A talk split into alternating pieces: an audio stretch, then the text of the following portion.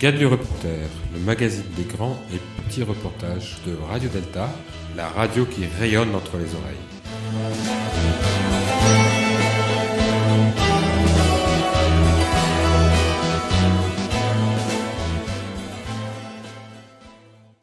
Je passe la parole à Pierre-Marie Adam.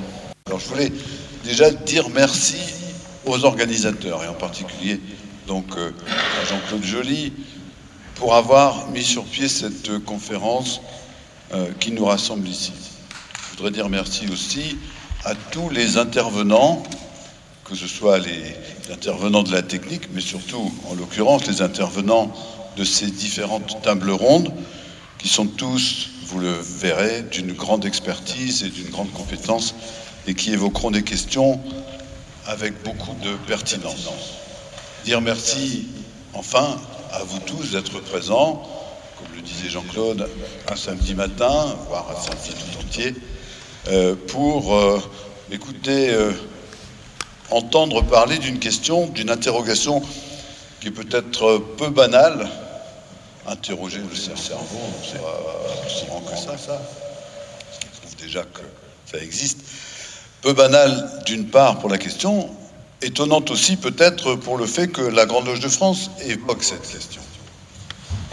Parce que la Grande Loge de France ne passe pas pour principalement se préoccuper, s'intéresser, se questionner sur des questions qui ne sont pas directement de l'initiatique et du symbolique. Eh bien, détrompez-vous, nous nous intéressons aussi aux choses du monde. Et pour le démontrer, pour dire que ce n'est pas d'aujourd'hui, j'ai ressorti quelques citations de mes prédécesseurs. La première qui est d'Henri Tornougues, elle est de 1984, elle n'est donc pas si courante et si récente. Le franc-maçon n'appartient pas à un ordre qui se veut uniquement et seulement contemplatif, mais il veut être un homme d'action, un bâtisseur, et dans le cadre de la cité et de la société où il vit, un homme responsable qui s'efforce de traduire son idéal dans ses actes. Et puis plus récemment, et j'ai eu l'occasion de, ressortir cette citation euh, il y a quelques jours, quand nous avons euh, rendu hommage à l'un de nos grands maîtres, euh, Jean-Louis Mandino, L'ensemble des obédiences maçonniques françaises ont pris connaissance de l'importance dans la société d'aujourd'hui d'être présent et de montrer ce que l'on est, ce que l'on pense, ce que l'on fait. Et pour sa part, la Grande Loge de France a décidé de s'exprimer en public sur elle-même et de faire connaître sa pensée sur les grands problèmes de société parce qu'ils engagent le devenir de l'homme et l'avenir de l'humanité. En faisant cela, elle estime qu'elle ne fait que mettre en pratique au quotidien son but initial, travailler au perfectionnement de l'humanité et à l'amélioration constante de la condition humaine, passer d'une fraternité facile à proclamer à une fraternité à réaliser avec exigence. C'est donc bien dans le temps présent, au milieu des hommes et des femmes de son époque, que la Grande Loge de France entend se situer dans l'authentique respect de sa tradition fidélité à l'attitude constante de ces anciens qui surent être de leur temps. M'appuyant là-dessus, je dis aussi que, bien entendu, la Grande Loge de France reste une obédience dont les fondements, les basiques, sont la spiritualité et la tradition. La tradition, à savoir garder, garder à l'esprit ce qui avait construit et contribué à construire la franc-maçonnerie au XVIIIe siècle spiritualité, parce que nous sommes ici pour travailler sur tout ce qui peut nous permettre de nous élever et de nous transcender. Mais en même temps, nous devons travailler à une ouverture et à l'humanisme que nous devons, comme je viens de le dire. Alors l'ouverture, c'est tourner nos regards vers les difficultés de notre époque, la discrimination, l'égalité entre les genres, entre les gens, et euh, toutes les questions qui touchent à la liberté en général, à la liberté de penser en particulier. Et je salue ici la présence de euh, notre frère Patrick Bloch, qui, qui évoquera tout à l'heure, qui, interviendra tout à l'heure en tout cas, mais qui préside une commission qui s'appelle euh, Le monde qui nous entoure. Et donc c'est l'autre partie de notre préoccupation, c'est-à-dire ce qui se passe autour de nous et dont nous ne pouvons pas être totalement indifférents et ne pas nous intéresser. Et donc, l'humanisme, c'est aussi nous intéresser à ce qu'est l'homme. Et qu'est-ce qu'est l'homme sinon un être pensant? Je pense que M. Pic en dirait bien plus et bien mieux que moi sur la question. Je vais juste me contenter de citer Descartes. Après tout, je pense donc je suis, mais je retournerai volontiers euh, la, phrase en disant je suis parce que je pense, précisément. Et donc, interroger le cerveau, c'est tout cela en même temps. Le cerveau qui va bien en se demandant ce que nous allons pouvoir en faire dans l'avenir, puisque, après tout, ce sont des questions qui sont posées. Celui qui va mal, et la façon peut-être qu'on aurait d'essayer de le réparer. Et puis, s'il va vraiment mal, et ce sera, je pense, l'objet d'une troisième table ronde, que faire avec ceux qui constatent la personne, le proche, qui va mal, et ce qu'on peut faire euh, pour l'aider et pour euh, supporter peut-être ce moment. Voilà, je pense que toutes ces questions vous intéressent puisque vous êtes là, et je ne dirai pas plus. Je laisse la parole à Monsieur Pic Bonjour, mesdames et messieurs. Et euh, le programme a été annoncé, les perspectives sont là, et évidemment, nous sommes dans une période où on parle de transhumanisme. Le terme d'humanisme été cité, merci. Et euh, on se pose la question, bien évidemment, de savoir ce que va être cet humanisme dans ce monde qui change donc extrêmement vite. Donc c'est pour ça qu'il est important d'inviter un spécialiste des grands singes et des fossiles pour vous mettre dans une perspective évolutionniste. Donc merci pour cette belle invitation. Alors, euh, en ce qui concerne ce cerveau et, son évolution, euh, nous avons dans mon domaine, qui est la paléoanthropologie, qui inclut bien évidemment euh, toutes les études sur le comportement et euh, les, les, études sur l'usage d'outils, sur comment les espèces s'adaptent, les individus parmi les différentes espèces. Donc tout ça évidemment avance très très vite, surtout depuis quelques années, grâce évidemment à euh, ces grandes synthèses, ces grands rapprochements entre euh, les évolutionnistes, les anthropologues, euh, les neurosciences, les sciences cognitives et évidemment les impacts des technologies. Alors, notre cerveau, évidemment, a une grosse taille. Nous n'avons pas le plus gros cerveau dans le monde animal, comme vous le savez. Il y a des éléphants, mais enfin, ils sont très gros. Euh, il y a des singes très curieux qui s'appellent les singes capucins. Ils sont tellement intelligents qu'on les utilise pour tester les théories économiques de Daniel Kahneman. Ils sont en Amérique du Sud. Donc, on est en train de découvrir qu'en fait, les intelligences sont beaucoup plus diversifiées et beaucoup plus euh, réparties dans le monde animal qu'on l'avait cru. D'ailleurs, je déteste l'expression intelligence animale, ça ne veut strictement rien dire. Descartes vient d'être cité. Une partie de la philosophie, je suis très prudent devant mon ami euh, Monique Castillo, euh, ne définit pas l'animal. Donc on dit l'intelligence animale, ça n'a aucun sens. L'intelligence des chimpanzés est beaucoup plus proche de la nôtre que celle euh, d'un babouin ou que celle évidemment d'un chien ou d'un dauphin. Donc déjà, il va falloir changer de vocabulaire et pour comprendre l'évolution, il faut penser pluriel, il faut penser diversité, il faut penser variation. L'intelligence animale n'a strictement aucun sens. C'est la première chose. La deuxième chose, c'est que euh, avoir un gros cerveau, ça a un coût énergétique absolument hallucinant, qui euh, va complètement affecter tous les aspects de nos vies, ce qu'on appelle les paramètres d'histoire de vie. En l'occurrence, le temps de la gestation, le temps du sevrage, le temps de l'enfance, le temps de l'arrivée de la maturité sexuelle, l'âge euh, somatique, donc l'âge adulte, et après ça, évidemment, l'espérance de vie.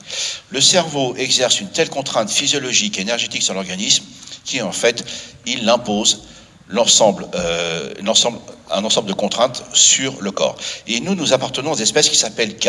Alors, c'est des coefficients d'équation, je ne rentre pas dedans, mais ça veut dire que nous appartenons à un club d'espèces assez particulier dans lesquels les mamans ne mettent ou les femelles ne mettent qu'un seul petit au monde après une longue gestation. Le temps du sevrage, c'est plusieurs années. Pareil pour l'adolescence, pareil pour donc la maturité sexuelle et l'âge adulte. Ces espèces, évidemment, sont hyper sociales et c'est des espèces dans lesquelles très tôt on apprend très vite à euh, communiquer, à échanger, à connaître les mœurs sociales et des environnements extraordinairement complexes. Alors ça, ça vaut bien sûr pour tous les mammifères, à différents degrés, enfin beaucoup de mammifères à différents degrés, bien évidemment. Mais ce qui est important, c'est que nous, les singes, nous sommes des espèces qui sont réputées plus intelligentes que les autres. Par exemple, les Dobermans, qui sont des chiens très intelligents. Vous avez compris que j'ai des Dobermans ont la même taille que les babouins, mais les babouins ont un cerveau deux fois plus gros. Et on parle chez nous, les singes, de cerveau social. Mais il y a plusieurs choses. Il y a l'aspect social, nous sommes des espèces extraordinairement complexes. Qui vivons dans des relations avec l'environnement et les autres qui sont extraordinairement complexes, mais également des espèces qui ont une main, qui manipulent, et des espèces qui ont aussi des émotions. On s'aperçoit qu'effectivement, au cours de notre évolution, le développement de notre cerveau est corrélé à un ensemble de facteurs, et pas qu'à un seul, qui sont évidemment liés à ces environnements physiques qui sont très complexes, parce que se déplacer dans les arbres, aller chercher des fruits qui sont distribués de manière discrète dans le temps dans l'espace, ces fruits qu'il faut acquérir, vous ne vous rendez pas compte ce que ça a été d'un point de vue de l'évolution que de s'asseoir sur une branche, faire descendre la queue, que nous, nous avons perdu parce que nous sommes trop gros, d'avoir le centre de gravité très bas, d'avoir le buste droit, de tendre la main, d'aller chercher un fruit, de l'inciser, de le mastiquer, ça c'est 20 millions d'années d'évolution, avec des capacités cognitives extraordinairement complexes. Et donc aujourd'hui on s'aperçoit, je sais que le facteur G, qu'on appelle le facteur général de, de euh, l'intelligence, qu'on appelle aussi le QI. Euh, là, je vais très vite. Hein.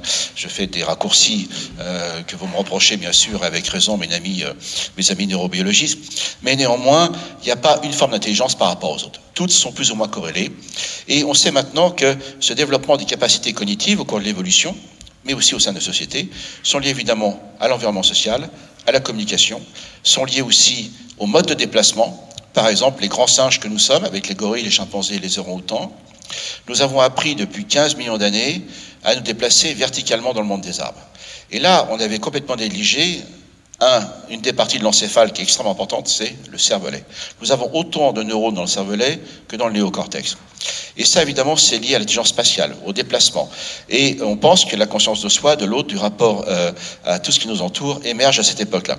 Donc on voit bien que, plus que la bipédie, qui va jouer un rôle important pour notre évolution, se déplacer dans des espaces à trois dimensions, de grande taille, l'environnement social, je me répète, les outils, les manipulations, tout ceci constitue un ensemble co-évolutif. Le terme est coévolution.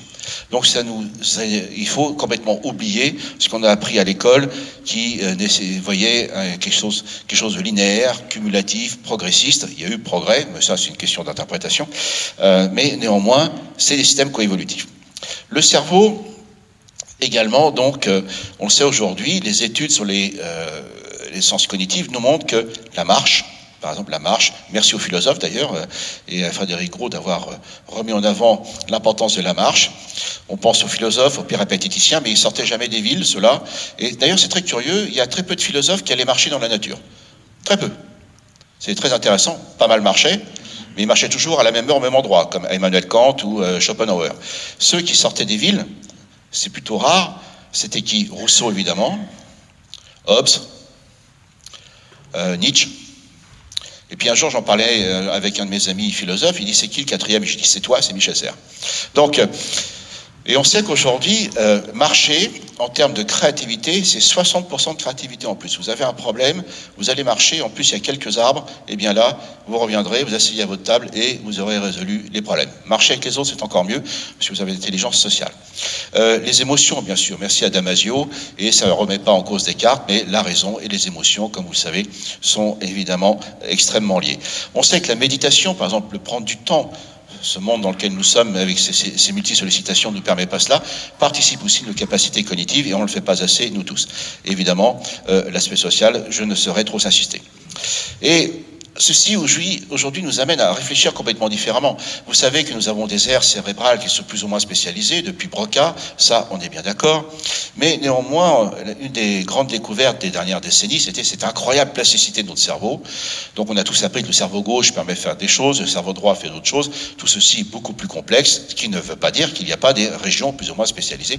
On est bien d'accord, mais il y a des phénomènes de compensation, de plasticité extraordinaire. Et aujourd'hui, dans le monde économique, le monde social, le monde des entreprises, on parle beaucoup de méthodes agiles ou autres, ça s'appelle l'adaptabilité. Et ça, pour l'instant, les machines, et je connais bien les machines, je viens du monde de la physique théorique et du monde des ingénieurs, les machines n'ont pas encore ce qu'on appelle l'adaptabilité. Alors il y a beaucoup de personnes de ma génération qui sont dans cette salle, il y a beaucoup de plus jeunes, tant mieux, c'est formidable. Rendez-vous compte que euh, là j'ai vu euh, Argenteuil, quand j'étais jeune j'étais Argenteuil, j'ai connu Argenteuil tout vert. Et pourtant, euh, j'ai pas fait, euh, j'ai pas joué dans la cour de récréation avec l'homme des Néandertal. Ça, je vous parle des années 50, début 60. Et avec le même cerveau, toute ma génération, bien sûr, je suis passé du néolithique, mes parents étaient agriculteurs, au monde du transhumanisme et de la nature artificielle. Si vous connaissez une machine qui est capable de faire ça, les cerveaux sont faits pour s'adapter toujours à des environnements, à des situations nouvelles. Je ne méprise pas du tout les intelligences artificielles comme les intelligences animales. Mais pour l'instant, les machines qui font des choses mieux que nous, c'est normal, elles sont faites pour ça, en tout cas font certaines choses mieux que nous, elles partent de tâches dédiées, et pour l'instant des tâches qui sont assez spécialisées, mais on sait déjà, dans l'imagerie médicale, vous en parlerez tout à l'heure, les machines ont de meilleures performances. Tout ce qui concerne aujourd'hui la prédictibilité à partir de corpus de données, les machines sont meilleures. Depuis 2015, abattent les meilleurs comités d'experts. Mais ça ne veut pas dire qu'elles sont intelligentes dans tous les domaines, elles sont dans des domaines assez spécifiques pour l'instant. Donc voilà comment est ce cerveau. Et aujourd'hui, euh, en effet, euh, ça implique une réflexion, parce que vous êtes très intéressé par les questions de société, évidemment, et d'humanisme, ça quand même amène à changer beaucoup de choses. L'idée de croire, et ça, ça émerge encore aujourd'hui avec le transhumanisme, que chaque partie du cerveau est plus ou moins indépendante, que peut changer comme le logo, comme un Lego, pardon. Ça, c'est archi faux. Tout est complètement connecté. Si vous êtes plus intelligent, on le sait aujourd'hui, dans des domaines intellectuels, vous le serez aussi si vous avez une assez bonne éducation ou un intérêt dans les domaines manuels. L'intelligence sociale, c'est manipuler les autres ou utiliser les autres, mais c'est aussi utiliser des objets. On s'aperçoit que c'est les mêmes capacités cognitives. Donc c'est pas pour rien que chez les singes, on a cette intelligence à la fois manuelle sur les objets et aussi cette intelligence sociale. Tout ça est corrélé. Donc ça pose un problème dans notre système éducatif qui a tendance à mépriser tout ce qui est, tout ce qui est euh, matériel et tout ce qui est physique par rapport à tout ce qui est intellectuel. Comme moi je sortais d'un milieu populaire, j'étais forcément un crétin, donc on m'a mis en moderne, ça veut dire les crétins qui faisaient pas du latin et du grec, qui faisaient du sport. Donc j'étais méprisé par les profs de lettres. Ce qui veut dire qu'on m'a mis en enseignement technique, forcément. Donc là, il va falloir quand même que l'éducation nationale et nos psychologues qui sont autour de l'orientation euh, de nos élèves, euh, quand même réfléchissent un petit peu aux avancées actuelles par rapport à ça, parce que le coût social est absolument énorme. Énorme. C'est pour ça qu'on a autant de jeunes, malheureusement, quelles que soient les raisons, qui sortent de ce domaine-là. Donc, rapidement, donc, on s'est aperçu, dans le cadre de l'évolution, que notre cerveau évidemment, et je me répète, c'est très important, et ces capacités cognitives et leur développement sont liés à ça, sont liés donc à cette ontogénèse très longue qui est la nôtre, leurs rapports sociaux, les déplacements, les activités physiques, les émotions, euh, le langage, la communication. Donc il est très clair qu'aujourd'hui, et c'est les enjeux des trois tables rondes de, ce matin et les deux de cet après-midi, comment nous allons, avec ce cerveau, nous adapter à ce nouveaux environnements qui sont déjà dans nos poches, mais qui sont autour de nous, c'est-à-dire cette révolution numérique que j'appelle l'espace digital darwinien. Car après deux siècles, après deux siècles de ce qu'on appelle le premier âge des machines, ce qu'on a appelé aussi en partie le progrès, avec globalement tout de même des avancées considérables, eh bien, nous allons à nouveau rentrer dans des mondes complètement écosystémiques dans lesquels, je vous assure, vous avez largement intérêt à comprendre comment fonctionnent les théories de l'évolution et les mondes darwiniens. On est passé de mondes linéaires à des mondes complètement écosystémiques. Quand je bricole, moi je suis quelqu'un de la période de la raison graphique, donc de la lecture, donc je suis séquentiel, linéaire, j'ai été éduqué comme cela et je le fais assez bien. Aujourd'hui, notre désarroi pour les personnes les plus seniors dans cette salle, c'est face aux nouveaux objets que nous avons dans les mains, il n'y a pas qu'un seul chemin. Il se trouve, pour des raisons personnelles, et le plaisir de le découvrir, que euh, j'ai chez moi un assistant personnel, donc qui est connecté. La difficulté, c'est qu'il euh, y a plusieurs chemins pour arriver au même résultat. Et je n'ai pas été éduqué comme ça. Par contre, les jeunes, qui ont le même cerveau que nous, hein, par contre, eux sont déjà dans des mondes complètement omnicanaux. Ils ont une aisance pour travailler là-dedans. Et pourtant, ils ne sont pas, plus intelligents que nous ou moins intelligents. C'est-à-dire que ce cerveau est tellement plastique. Il est tellement plastique, mesdames et messieurs, je vais vous dire une chose que vous ne savez pas. Tout ce qu'on vous a raconté sur l'évolution de la ligne humaine, c'est que le cerveau, la bipédie, elle s'est améliorée, la main et le cerveau, ça, c'est le, grand, le grand, euh, le grand euh, récit d'André Leroy-Gourand, qui avait déjà anticipé ce qui se passe aujourd'hui. Absolument formidable. Mais c'est plus complexe que cela. Parce que ce cerveau est tellement plastique, vous comprenez bien, que si l'environnement se dégrade, il va aller aussi dans l'autre sens. Bien évidemment. Cette plasticité, elle est extrêmement sensible, par définition, à tous ces facteurs qui sont corrélés au développement du cerveau et à nos capacités cognitives. Et donc au néolithique, avec l'invention des agricultures, eh bien on a inventé le travail, on a inventé la sédentarité, et en plus de ça, l'urbanisation, vous imaginez bien, c'est un environnement formidable pour euh, les agents pathogènes. En plus avec les routes de commerce, donc les grandes épidémies circulent. Et là, les populations euh, agricoles vont dépendre de leur production, famine, les pillards, enfin tout ça, c'est un changement de société comme nous connaissons aujourd'hui avec la révolution numérique à l'échelle mondiale. Eh bien, sachez que la taille corporelle a baissé de 15 cm que nous avons perdu la moitié de nos, nos robustesses musculaires et squelettiques, et nous avons perdu 200 cm3 de cerveau. Oui, nous avons perdu 200 cm3 de cerveau.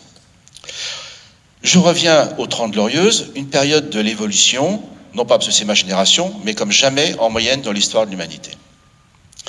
Et là, avec l'éducation, obligatoire jusqu'à 16 ans au minimum, ça, c'est les travaux de James Flynn aux États-Unis. Donc, on peut discuter du QI. Il y a beaucoup de controverses sur la psychométrie, mais qu'importe, c'est pas la question. Néanmoins, on fait avec ces outils-là. Il est très clair que le QI n'a jamais augmenté dans les pays occidentalisés et ceux qui nous ont rattrapés depuis entre les années 60 et 90. Formidable. Sauf que c'est en train de rebaisser. Mais pas en moyenne. Un des enjeux majeurs de la société d'aujourd'hui, et ça j'en parlais dans un livre qui s'appelle donc euh, Qui va prendre le pouvoir, les grands singes, les hommes politiques ou les robots, nous assistons aujourd'hui à une bipolarisation de nos sociétés. C'est-à-dire tout ce qu'on a connu dans l'idée de progrès qui était amené depuis Condorcet, la majorité de la population humaine a plus de progrès dans tous les aspects de nos vies, en termes d'éducation, de culture, de santé, de vie sociale. Et tout ceci aujourd'hui est en train de se dissocier. Vous avez une partie de nos populations dans tous les pays qui continuent dans ces nouveaux environnements, dans cette tendance qui a été développée depuis 50 ans, et une autre partie de la population, mais dans tous les pays, qui est en train de décrocher. Et ce décrochement est extrêmement inquiétant puisque nous voyons, en termes d'espérance de vie, de libido, de culture, de QI, euh, de santé, de sexualité, une partie de la population qui décroche complètement.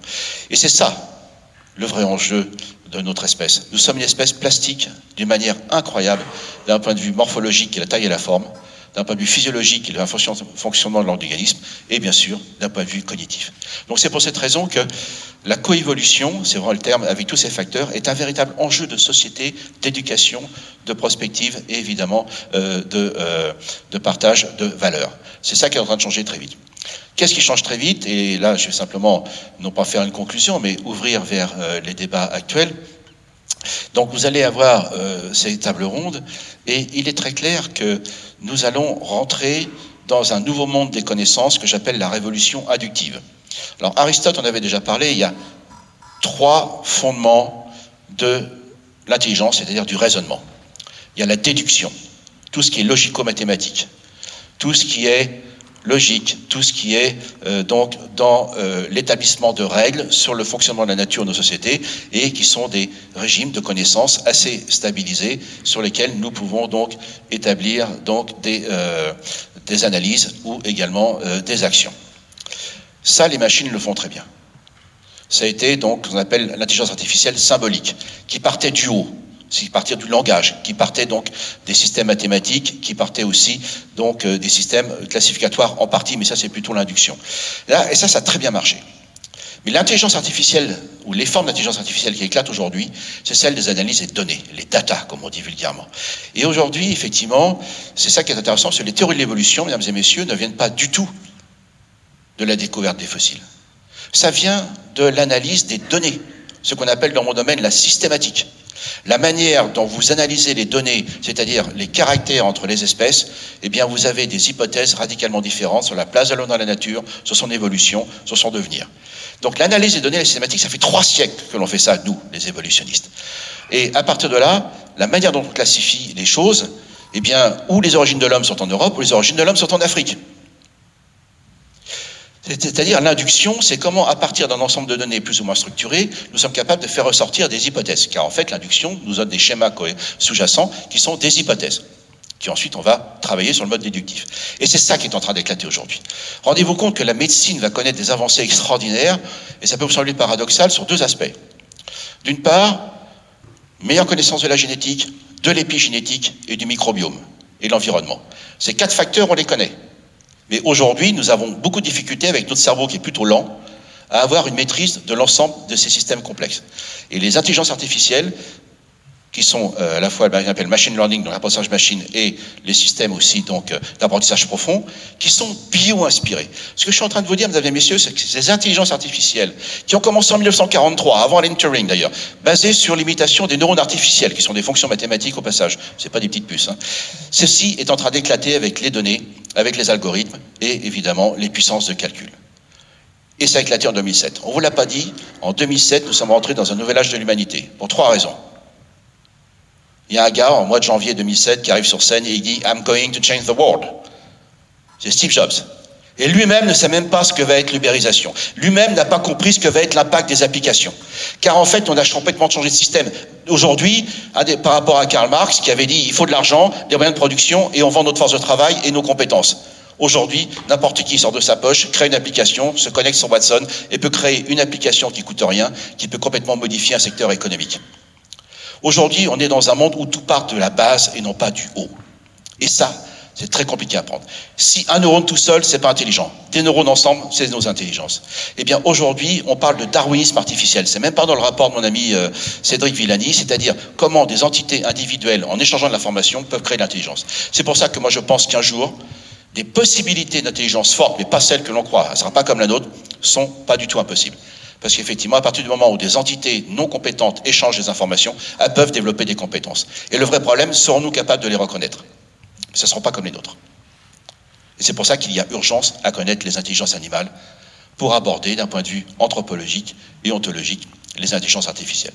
Et aujourd'hui, nous entrons dans un changement de paradigme où en médecine, nous allons en parler, L'enjeu, bien sûr, c'est toujours soigner les maladies, mais c'est moins les maladies que soigner les personnes. C'est la médecine 4P, vous allez en parler, prédictive, personnalisée, participative et euh, préventive.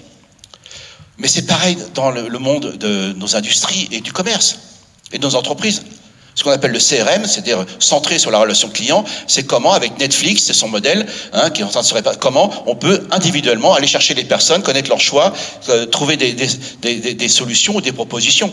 Mais c'est pareil pour les armées le général Denis Mercier, quand même français, 5 étoiles, qui euh, est responsable de la transformation numérique des armées, aujourd'hui, c'est pas les batailles, c'est comment sur le terrain on peut trouver une solution individualisée pour chaque mission ou chaque situation qui évidemment comporte cet imprévu. Donc on a un renversement de paradigme total aujourd'hui avec ces méthodes qui, euh, d'une part, utilisent énormément de données qui vont nous ouvrir le monde des inductions, qui sont en proposition d'hypothèses évidemment, mais aussi sachez que cette année, nous allons avoir un bouleversement énorme dans tous les domaines, avec l'Internet des objets, donc intelligence écosystémique, ce qu'on appelle les blockchains. Donc là, ça va être un enjeu d'abord pour le, euh, des registres numériques qui sont infalsifiables, mais qui décident d'ailleurs de ce qu'il y a dans les dossiers, c'est une autre histoire. Et troisièmement, évidemment, euh, tout ce qui est l'éclatement des intelligences artificielles. Et attendez, nous allons rentrer dans le monde des avatars. Sachez que déjà les usines, ce qu'on appelle les supply chains, les chaînes de production, sont déjà complètement doublées numériquement. Et la, et la convergence des deux, ça crée des systèmes d'analyse, de compréhension, de production et de maintenance complètement nouveaux. Mais nous allons bientôt avoir nos avatars numériques. C'est déjà le cas en sciences vétérinaires. Vous voulez savoir ce qui va se passer dans, les, euh, dans la médecine humaine? Regardez ce qui se passe en sciences vétérinaires. On vient de cloner des singes. Hein. L'étape suivante, vous savez ce que ça veut dire. Donc, on a tendance, nous les humains, à rester tout autour de nous-mêmes, d'avoir négligé notre évolution, d'avoir négligé les intelligences animales, de mépriser, parce que c'est des machines, les intelligences artificielles. Si vous commettez cette erreur, le monde de demain sera extrêmement compliqué. Parce que l'enjeu est simple ou, comme dans mon dernier livre qui s'intitule L'intelligence artificielle ou les chimpanzés du futur, nous sommes capables de nous ouvrir aux autres intelligences et à déployer de nouvelles capacités cognitives avec ces intelligences animales et artificielles, ou alors nous sombrons dans, dans ce que j'appelle le syndrome de la planète des singes. C'est quoi le syndrome de la planète des singes? Je terminerai là-dessus. C'est pas dans les films, même les derniers. Il faut relire la nouvelle de Pierre Boulle, revenir quand même à la littérature. La raison qui fait que les grands singes prennent le pouvoir dans la nouvelle de Pierre Boulle, 1963, eh bien, on la découvre dans une expérience où là, les chimpanzés scientifiques vont attraper une femme et ils la font parler de manière inconsciente. Et elle dit de manière inconsciente, donc une espèce de psychanalyse hypnotique, si je me permettre, elle dit tout allait pour le mieux sur la planète Soror. Nous avions des machines qui produisaient les biens nécessaires et nous avions domestiqué les grands singes qui pourvoyaient aux services les plus attentifs autour de nous. Mais au fil du temps, nous avons cessé d'être actifs intellectuellement, physiquement et émotionnellement. Et pendant ce temps, il nous observait. Le vrai danger avec les machines ne viendra pas des machines.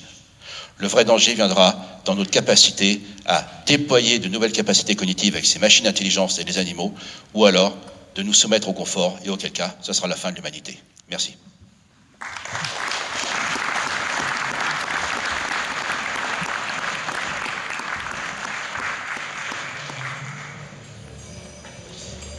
À l'heure, notre grand maître Pierre-Marie Adam a dit en inversant la formule que tout le monde connaît, je suis donc je pense.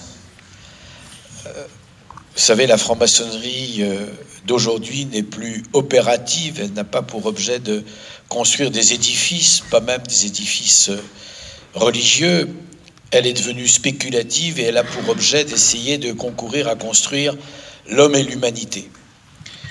Euh, les francs-maçons se, réunissent pour penser, se réunissent pour réfléchir, pour élaborer et participer en homme éclairé à la construction d'une humanité qu'ils espèrent plus juste, plus équitable, plus harmonieuse. Penser, réfléchir, construire, élaborer, tout ça, ça veut dire utiliser son cerveau. Alors le cerveau dont Pascal Pic, avec tout son savoir de éminent euh, membre du Collège de France, euh, et cette vision prospective qu'il nous a offert, c'est finalement, et vous en êtes aperçu sans doute, l'organe le plus complexe, le plus mystérieux de notre corps, et pourtant, on en a un depuis euh, tout premier instant de notre vie et jusqu'au tout dernier instant de notre vie. C'est le siège de notre pensée, de nos émotions, de notre mémoire, de notre capacité à ressentir, à exprimer.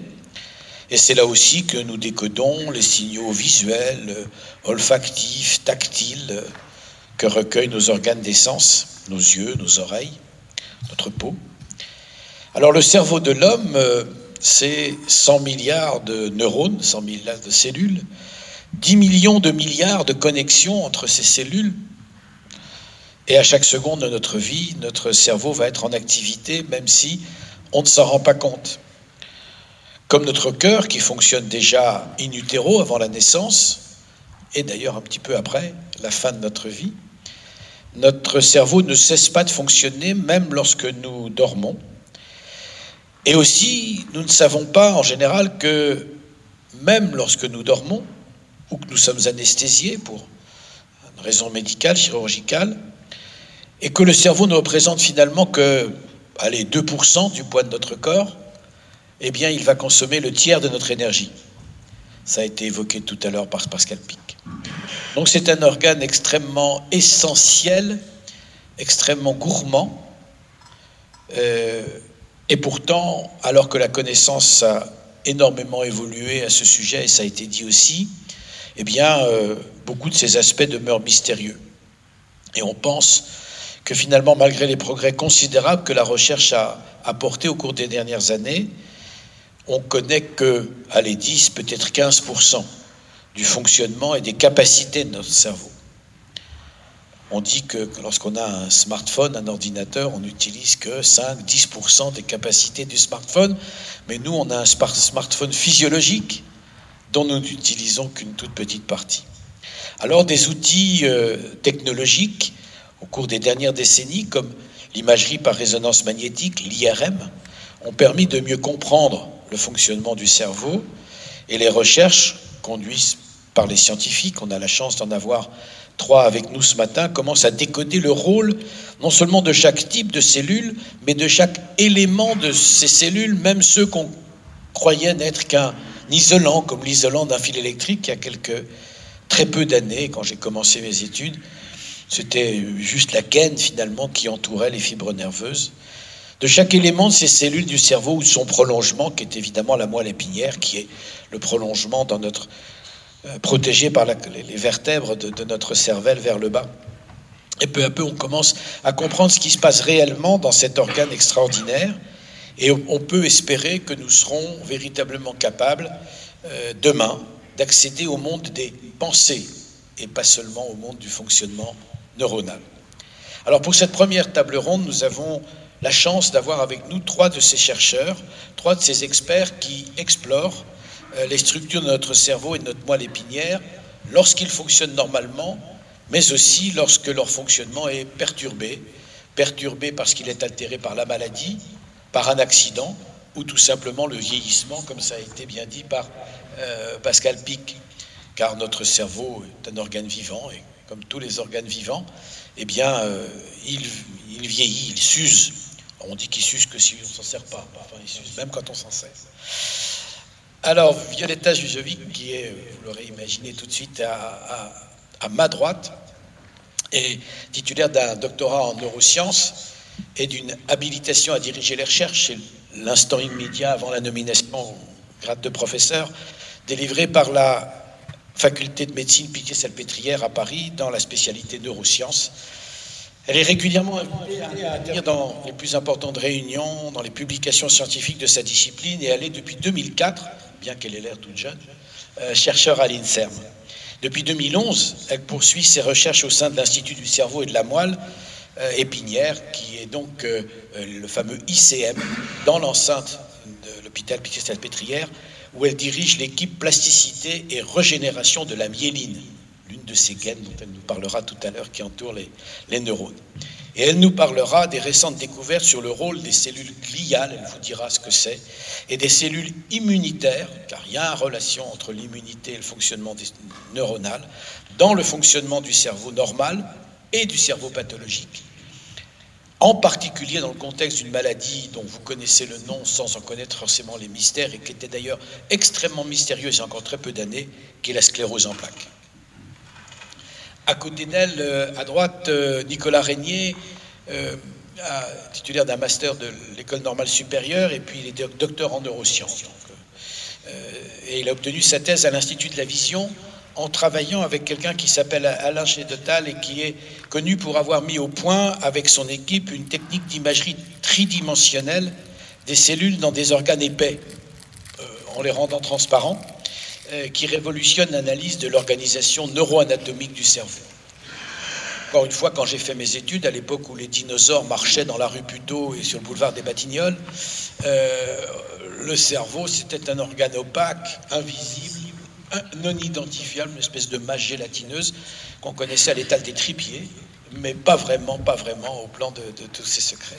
Alors pendant sa thèse, Nicolas Régnier a étudié le développement des connexions croisées dans le cerveau avant de partir, comme beaucoup d'entre nous, faire un postdoc, un, cycle postdoctoral à l'université Rockefeller à New York, où il a mis au point des méthodes d'imagerie tridimensionnelle du cerveau euh, à haute résolution. Alors il est aujourd'hui chercheur dans une unité INSERM, le même Institut du cerveau et de la moelle épinière, et l'équipe qu'il dirige, lui, étudie la plasticité qui a été évoquée il y a un instant euh, par euh, M. Pic du cerveau adulte. Et il nous parlera des nouvelles techniques qui permettent d'étudier comment les neurones contrôlent les comportements et comment la mémoire se forme et comment, c'est plus inquiétant peut-être, elle peut être manipulée.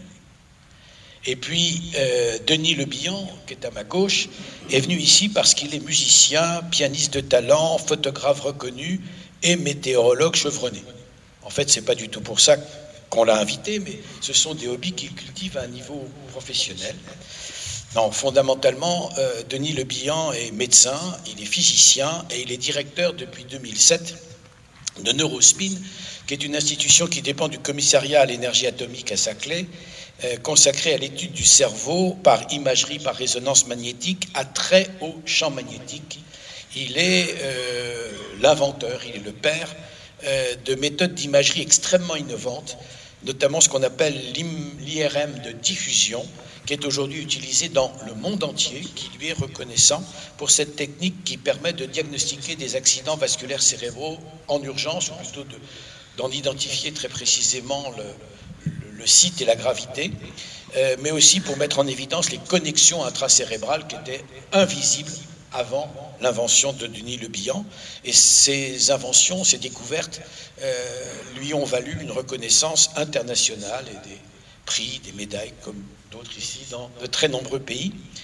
Il est membre de l'Académie des sciences, il est membre correspondant de l'Académie nationale de médecine, associé de l'Académie de pharmacie, et il nous dira euh, que voit-on ou que ne voit-on pas dans notre cerveau avec l'imagerie par résonance euh, magnétique? Et puis à partir d'exemples, il nous montrera ce que l'imagerie nous révèle aujourd'hui sur le fonctionnement normal et pathologique de notre cerveau et ce qui se prépare pour demain, euh, ce qui a été évoqué tout à l'heure, avec l'arrivée de nouveaux instruments permettront d'aller plus avant dans la compréhension. on va passer de 10 ou 15 à 16 ou 17 euh, de la connaissance du fonctionnement de cet organe merveilleux. Voilà, donc sans plus attendre, je vais donner la, parole à Nicolas Régnier. Bonjour, merci beaucoup pour euh, cette invitation. C'est la première fois que je viens dans ce lieu. C'est très excitant et je suis désolé par déformation, voilà, par déformation professionnelle. Vous allez voir qu'il y aura beaucoup d'images à regarder sur l'écran. donc je vous, je, vous, les pointerai quand il y aura des choses importantes à, voir.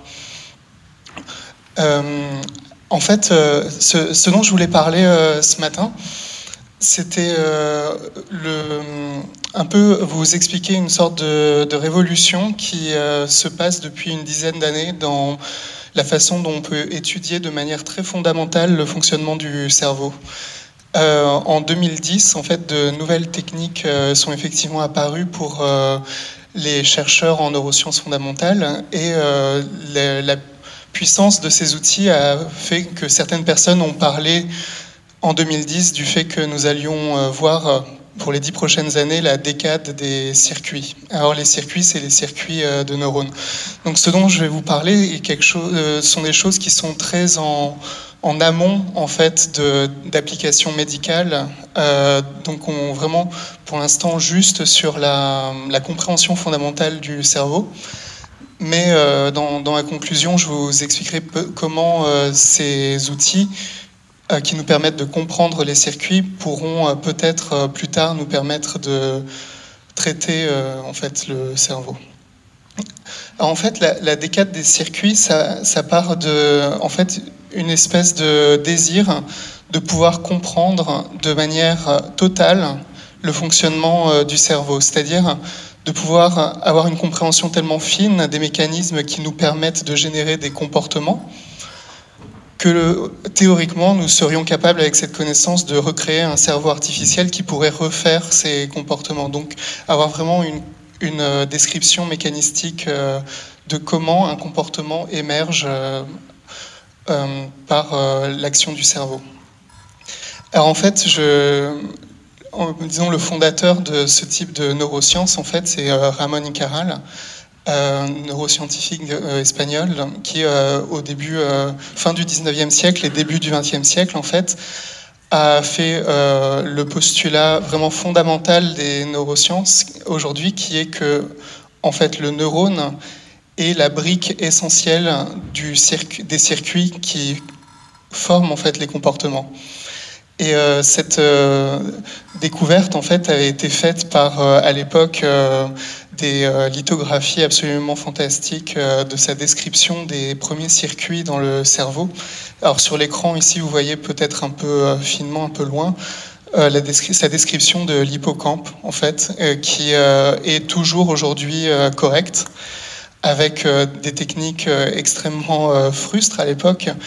Et euh, la révolution de, de Ramon Caral a été de comprendre que la communication passait d'un neurone à l'autre et que le saut de l'influx nerveux d'un neurone à l'autre par la transmission synaptique était vraiment l'élément unitaire essentiel de la communication entre les neurones dans un circuit.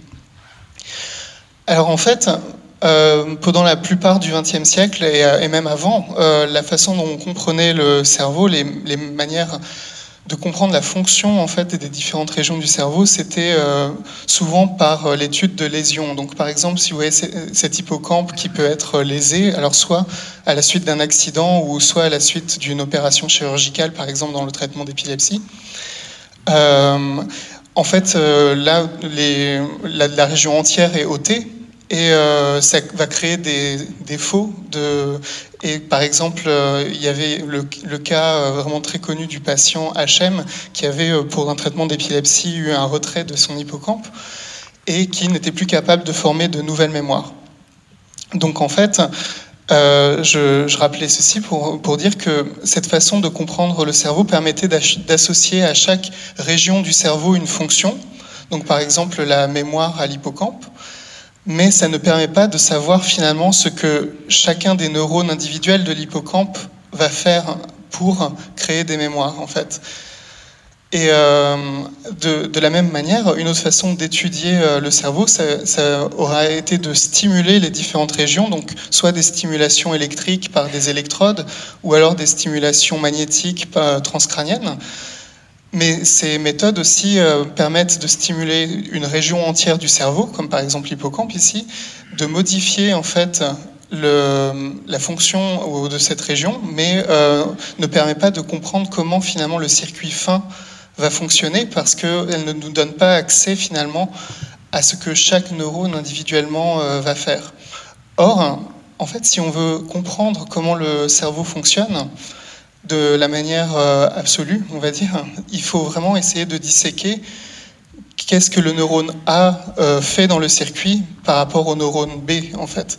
Et vous voyez que, vu le nombre de neurones dans le, cerveau, c'est quelque chose d'extrêmement euh, complexe. Euh, et donc, en fait, euh, la, révolution qui permet maintenant aujourd'hui de savoir exactement qu'est-ce que le neurone A et le neurone B font dans le cerveau, a été en fait, et, finalement, a émergé de ces deux organismes qui n'ont pas du tout de cerveau. Une méduse, Aequoria victoria, et une algue verte, Chlamydomonas reinhartiti. Donc en fait, euh, c'est quelque chose que je trouve assez fantastique. En fait, finalement, l'histoire de la science, c'est comment en fait les études de ces deux organismes ont absolument révolutionné les neurosciences euh, aujourd'hui, alors que ces organismes n'ont euh, vraiment pas du tout de, cerveau.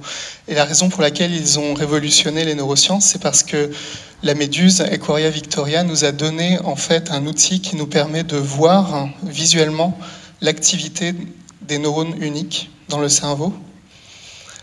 Et euh, l'algue verte Chlamydomonas nous a permis, en fait de manipuler individuellement l'activation de ces neurones en fait. Donc j'ai juste essayé de vous montrer un peu comment ça marche et à quoi ça ressemble. Alors, euh, si je commence par la méduse, alors euh, là, si vous voulez bien regarder sur l'écran, je ne sais pas si ce sera peut-être un peu petit, mais en fait, une protéine avait été extraite de cette méduse, qui a été de manière peut-être pas très inspirée appelée la protéine fluorescente verte, parce que c'est la protéine qui permet à ces méduses de fluorescer naturellement, en fait, en vert. Donc cette protéine, en fait, on va vouloir la faire rentrer dans, des neurones, dans un cerveau intact. Donc une des façons de le faire, hein, c'est euh, par euh, un peu la magie des techniques de transgénèse euh, génétique, en fait, qui est par exemple là, donc j'ai un neurone dans le cerveau que je veux cibler. ce neurone, pour l'instant, est complètement invisible. Comme on l'a entendu, le cerveau est c'est une substance gélatineuse, tout est transparent ou une sorte de gel informe. Donc, ce neurone, pour l'instant, on ne peut pas le voir. Ce qu'on peut faire génétiquement, en fait, c'est créer des virus qui vont avoir un tropisme particulier pour un type de neurone donné. Donc je peux choisir dans les milliards de neurones que le cerveau euh, possède le neurone individuel que je veux euh, cibler par sa carte d'identité génétique en fait. Et je peux fabriquer un virus qui va reconnaître cette carte d'identité génétique. dans ce virus, je vais mettre la protéine verte et le virus va donc euh, attraper se fixer au neurone, transmettre euh, cette, information au neurone et le neurone devient visible, devient vert. Donc, application directe. Là, je vous remets, euh, c'est un peu petit, là, je suis désolé, le dessin de Ramon Caral de l'hippocampe. Maintenant, vous avez à côté, en fait, la même vue qui est euh, pas un dessin, c'est la, vue réelle de ce que l'on a en imagerie euh, par euh, microscopie laser en feuillet de lumière aujourd'hui, où là, en fait, vous voyez les neurones individuels que Raman Ikaral avait décrits 100 ans auparavant.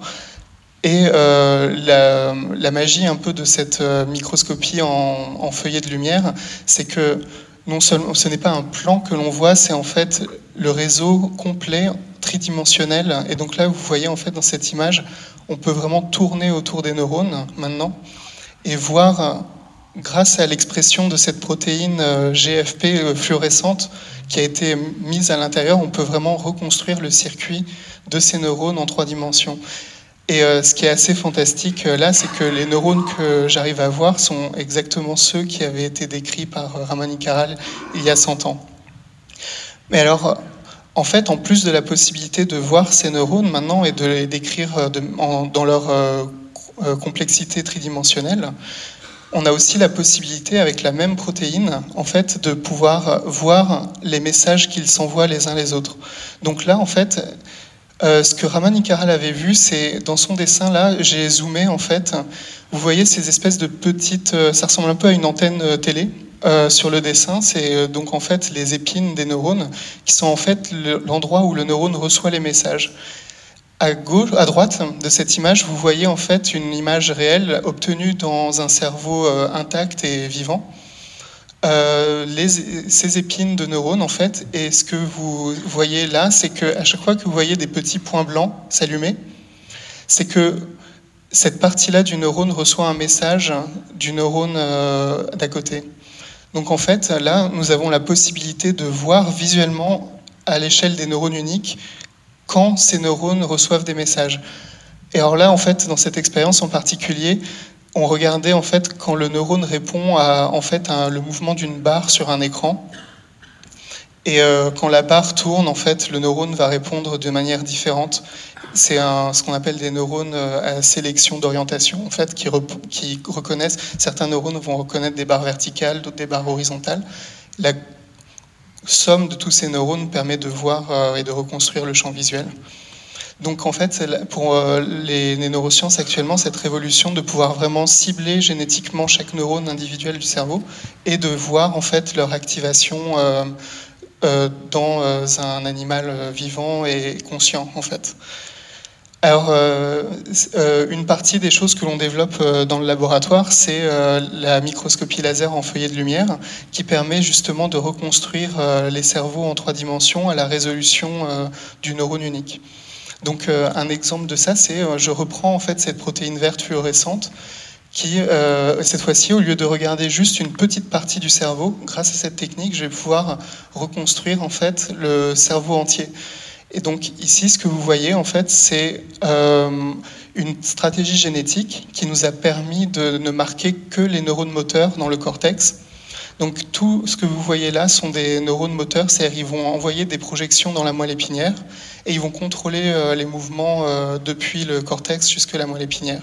Donc là, en fait, on, voit euh, le point de départ et toutes les fibres que vous voyez qui descendent sur la partie basse de l'écran sont ces projections descendantes du cortex vers la moelle épinière et avec ce type d'imagerie tridimensionnelle, on peut suivre, rentrer à l'intérieur virtuellement du cerveau et suivre à résolution micrométrique en fait le trajet euh, de, ces axones. Donc euh, l'intérêt euh, de ça, c'est que comme maintenant on peut avoir accès à l'intégralité du cerveau en 3D, on va pouvoir essayer de voir si on peut comprendre comment les comportements sont, émergent de l'activité de, de, ces neurones en fait. Donc là, je vais vous montrer des exemples très très académiques euh, qui vont peut-être paraître un peu futiles, mais qui vraiment permettent, nous, euh, de comprendre vraiment la, comment le, le, cerveau fonctionne. Là, ce que je vous ai montré, c'est une image des vibrisses euh, sur un mammifère. Vous voyez, elles sont organisées en rangées. Et je vais vous montrer ce qui se passe, en fait, dans notre type d'imagerie quand je caresse une rangée seulement de vibrisses sur, en fait, une souris. Donc là, en fait, de, de loin, ça va être difficile à, voir, mais Là, ce qu'on voit en fait sur le cerveau en entier, c'est que chaque petit point que vous voyez sur l'écran est un neurone euh, qui a été euh, activé pendant euh, le toucher des vibrisses. Et là, en fait, ce que on peut voir en trois dimensions, en fait, c'est littéralement en fait la carte d'activation euh, de, des neurones dans le cerveau. Et chaque point ici est un neurone individuel. Et vous voyez en fait une sorte de rangée de neurones activés. C'est exactement la rangée des moustaches que j'avais euh, caressées sur euh, la souris. Donc ça c'est un peu une sorte de d'expérience un peu frustre, mais on peut maintenant en fait essayer d'utiliser ce type de technologie et d'imagerie pour comprendre comment un comportement émerge et comment les neurones dans le cerveau euh, contrôlent ce, comportement. Alors là, c'est encore aussi euh, très académique, donc vous avez peut-être aussi trouvé ça un peu futile. Euh, ce que je vais vous montrer, c'est un, un, film accéléré pendant quelques heures de, de, souris, dans le laboratoire et euh, les souris en fait vont elles, vont aller dormir et elles vont faire euh, un nid pour aller dormir. C'est quelque chose que les souris font naturellement. Donc euh, en fait vous voyez à gauche une souris noire qui est en, en, film accéléré en fait. on lui a mis du coton dans la cage. Les souris aiment bien le coton parce qu'elles peuvent le déchiqueter. Et en le déchiquetant, elles se font un nid, en fait, et après elles dorment dans ce nid. Donc là, vous voyez la souris qui commence à déchiqueter le nid et qui commence à, une fois que le nid est fait, elle va se mettre dedans, voilà, dans le coin, et elle va dormir. Alors quelque chose que on avait remarqué, c'est que si la souris attend une portée de petit, euh, à ce moment-là, euh, le nid va être beaucoup plus complexe euh, parce que le, circuit a été préprogrammé dans le cerveau de la souris pour, dans la gestation de la souris, promouvoir la, formation d'un nid protecteur pour la future portée. Et donc là, on, va appliquer exactement le même type d'imagerie que je vous ai montré pour savoir quels sont les neurones dans le cerveau qui permettent à la souris de fabriquer ce nid pour accueillir la portée. Et donc, en fait, là, c'est le type de résultat qu'on peut obtenir. Vous voyez, en fait, dans le cerveau de la souris, en rouge, euh, un petit cluster de neurones. Donc, en fait, là, pareil, chaque point que vous voyez est un neurone, et en rouge, c'est les neurones qui ont permis à la souris de faire son nid. Alors, euh, ces neurones-là, pour euh, les connaisseurs, sont des neurones du système de stress-anxiété du CRF, appelé urocortine, qui en fait est un système neuromodulateur qui, on pense, permet de potentialiser le comportement chez euh, la souris en fait. Mais ici en fait on arrive maintenant à, trouver de manière un peu euh, non biaisée en fait finalement sans a priori euh, de trouver où sont dans les milliards de neurones que contient ce cerveau où sont les neurones importants. Alors ça c'était un peu la, le premier volet, c'était essayer de voir les neurones, de voir l'activation des neurones à l'échelle du neurone unique dans le cerveau à l'échelle en fait de chaque neurone euh, individualisé par sa carte moléculaire en fait. Maintenant, le deuxième volet, c'est finalement, euh, si on ne fait que regarder des neurones, en fait, on, ne peut faire que des corrélations.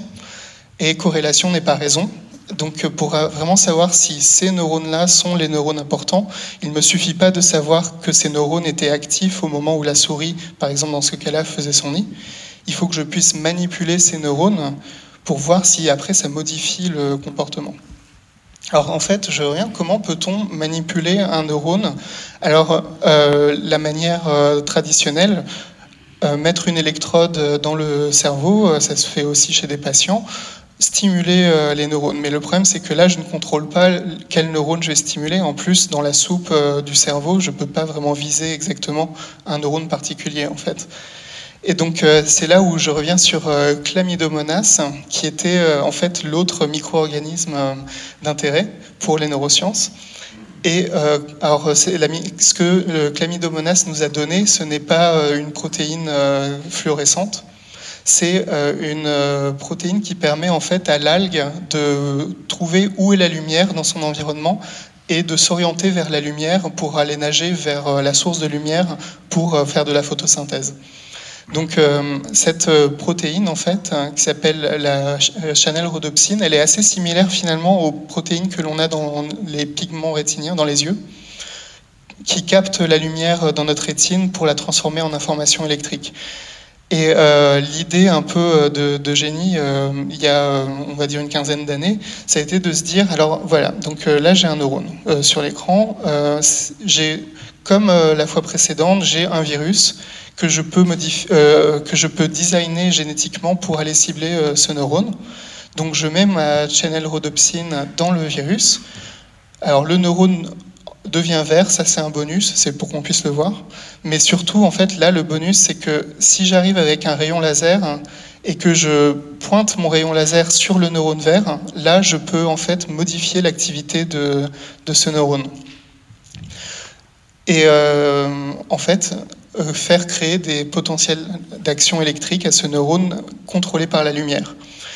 Et euh, ça, en fait, ça a été un peu une révolution parce que ça permet finalement d'interroger chaque neurone individuellement et de savoir, alors si j'excite ce neurone-là, qu'est-ce qu'il va faire? Si j'excite un autre neurone, qu'est-ce qu'il va faire?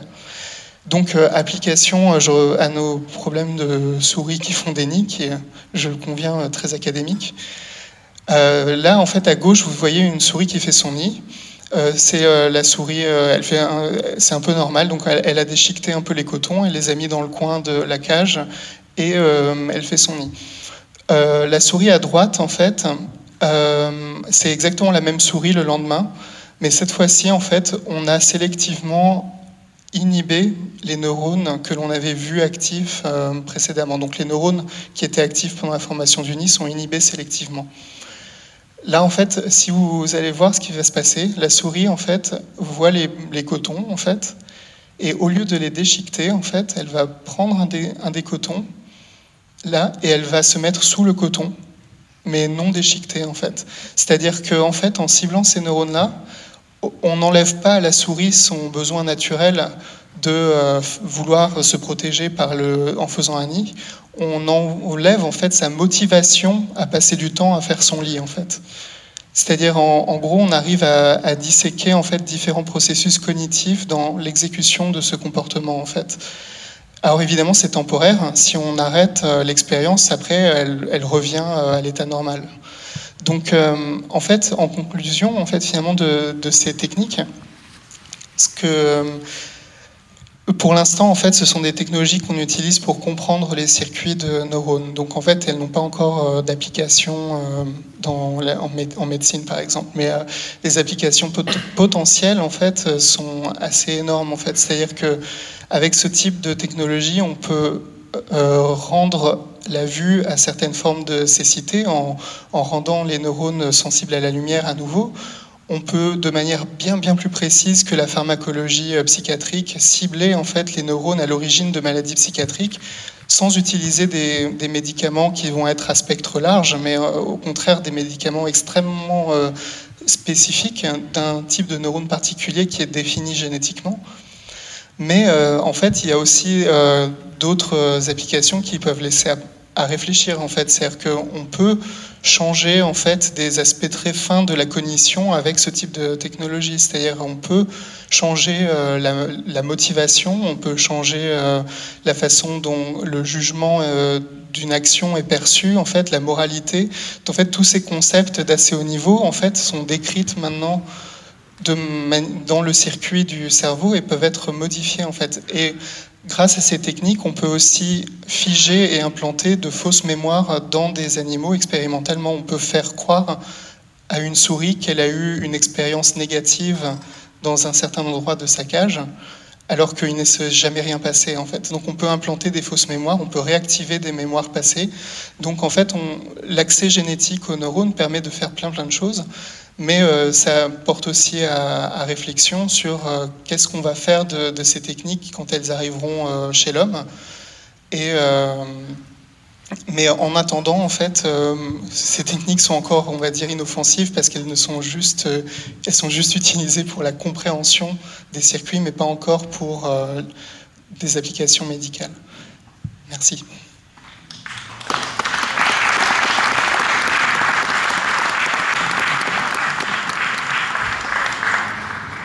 On, écouterait la suite de l'histoire de la souris pendant, pendant des heures, mais juste une question pour que ce soit bien clair. Pour l'instant, quand vous dites qu'on sait euh, activer ou, inhiber euh, euh, tel et tel type de cellules, on le fait par quel type de moyens? En fait, il y a plusieurs moyens. Il y a, on peut le faire de manière chimique. donc en fait, en génie génétique, on a fabriqué des molécules qui peuvent permettre de de donner en fait une injection de dérivés de la clozapine qui permettent de modifier en fait les neurones qu'on a ciblés. Et euh, une autre euh, façon, c'est euh, avec un petit implant qu'on peut mettre dans le cerveau qui va générer de la lumière et euh, ces implants euh, qui génèrent de la lumière dans le cerveau permettent de modifier euh, l'activation de ces neurones. Donc d'un point de vue médical, par exemple pour un patient atteint de la maladie de, Parkinson, l'idée ce serait d'avoir un implant dans le striatum, par exemple, qui remplace en fait la disparition de la substance noire pour activer en fait localement les neurones qui ne reçoivent plus l'information nécessaire.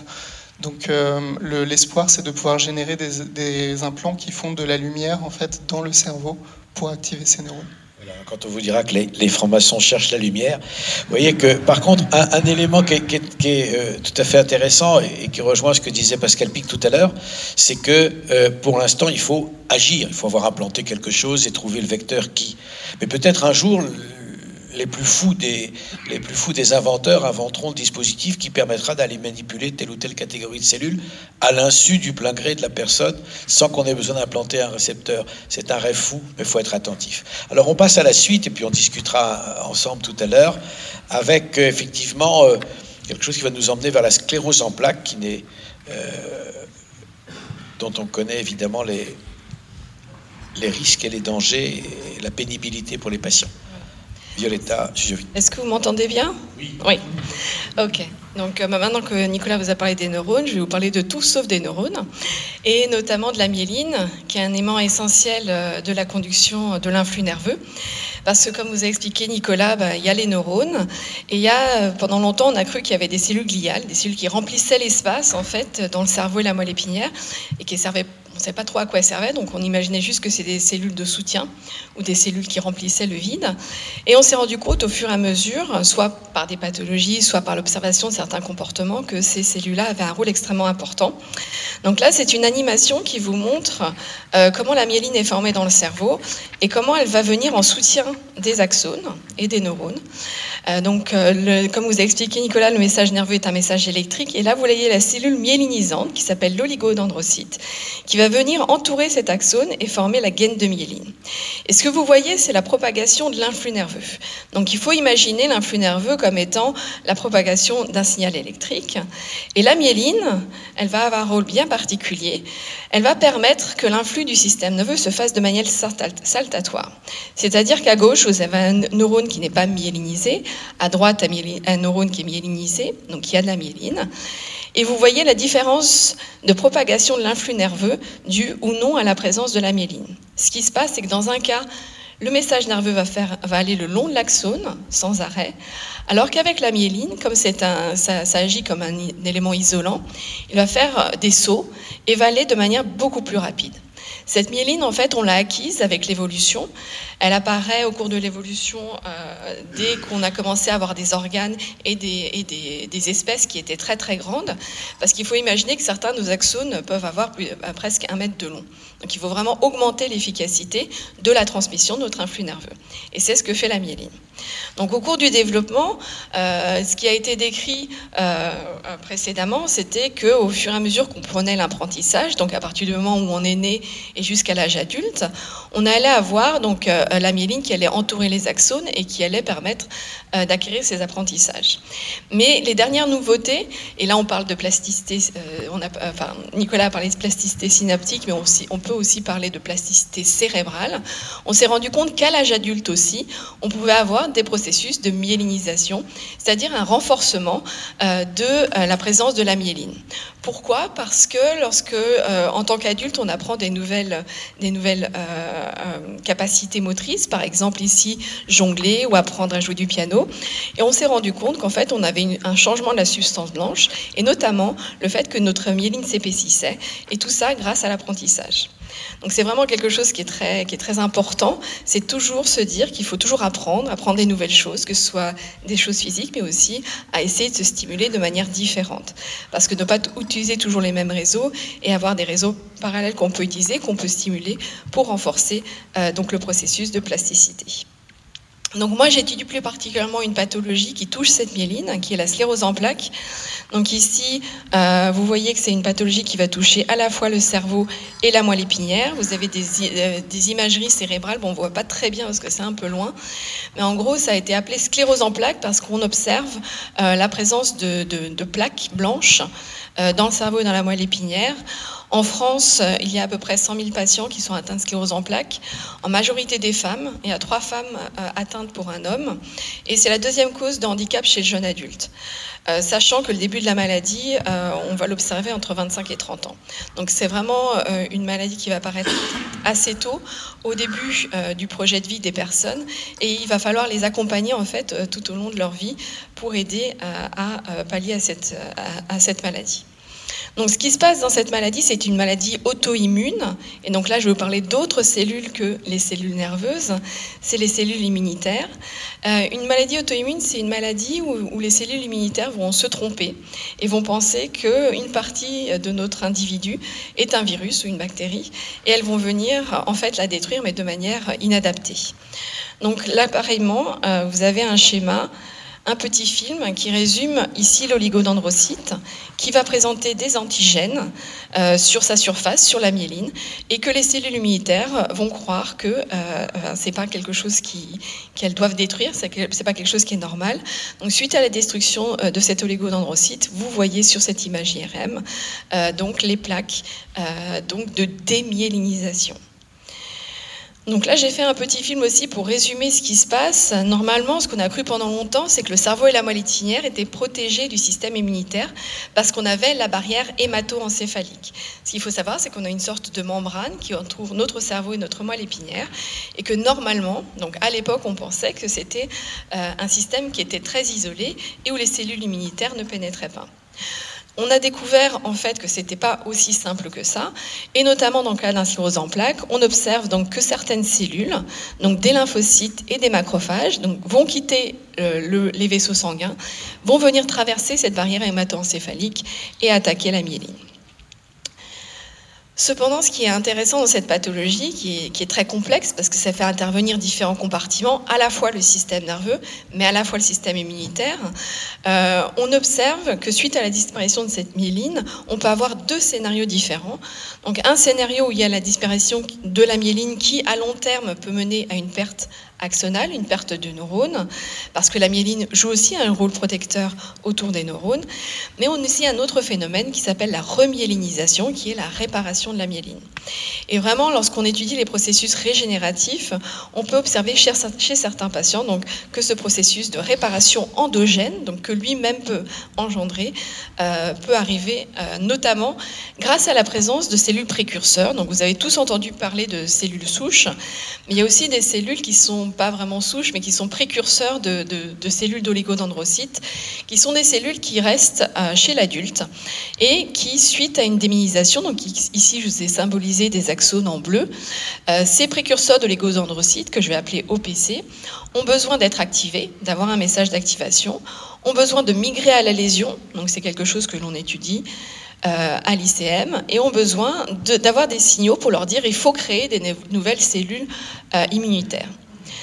Donc l'idée euh, que les patients pouvaient nous servir en fait à, s'inspirer de ce qu'ils nous montraient, donc leur capacité de remyélisation, elle a été euh, émise parce qu'il a été observé sur du tissu post-mortem tout d'abord, que chez certains patients, on pouvait observer qu'ils avaient beaucoup de lésions, mais que toutes ces lésions étaient réparées. Donc ça, on peut le faire grâce à des techniques euh, de marquage. Euh, ici, c'est des marquages au euh, Luxol Fast Blue que vous voyez. On voit la myéline, bon, je ne peux pas pointer, donc la myéline qui est bleu foncé. Vous voyez les lésions qui sont blanches et des zones qui sont bleu pâle. Et ces zones bleu pâle signifient que le patient a réussi à, se, à se réparer. Mais là, c'était pas très, très, euh, c'était un instant T, c'est-à-dire euh, euh, suite au décès du patient, on a récolté le cerveau.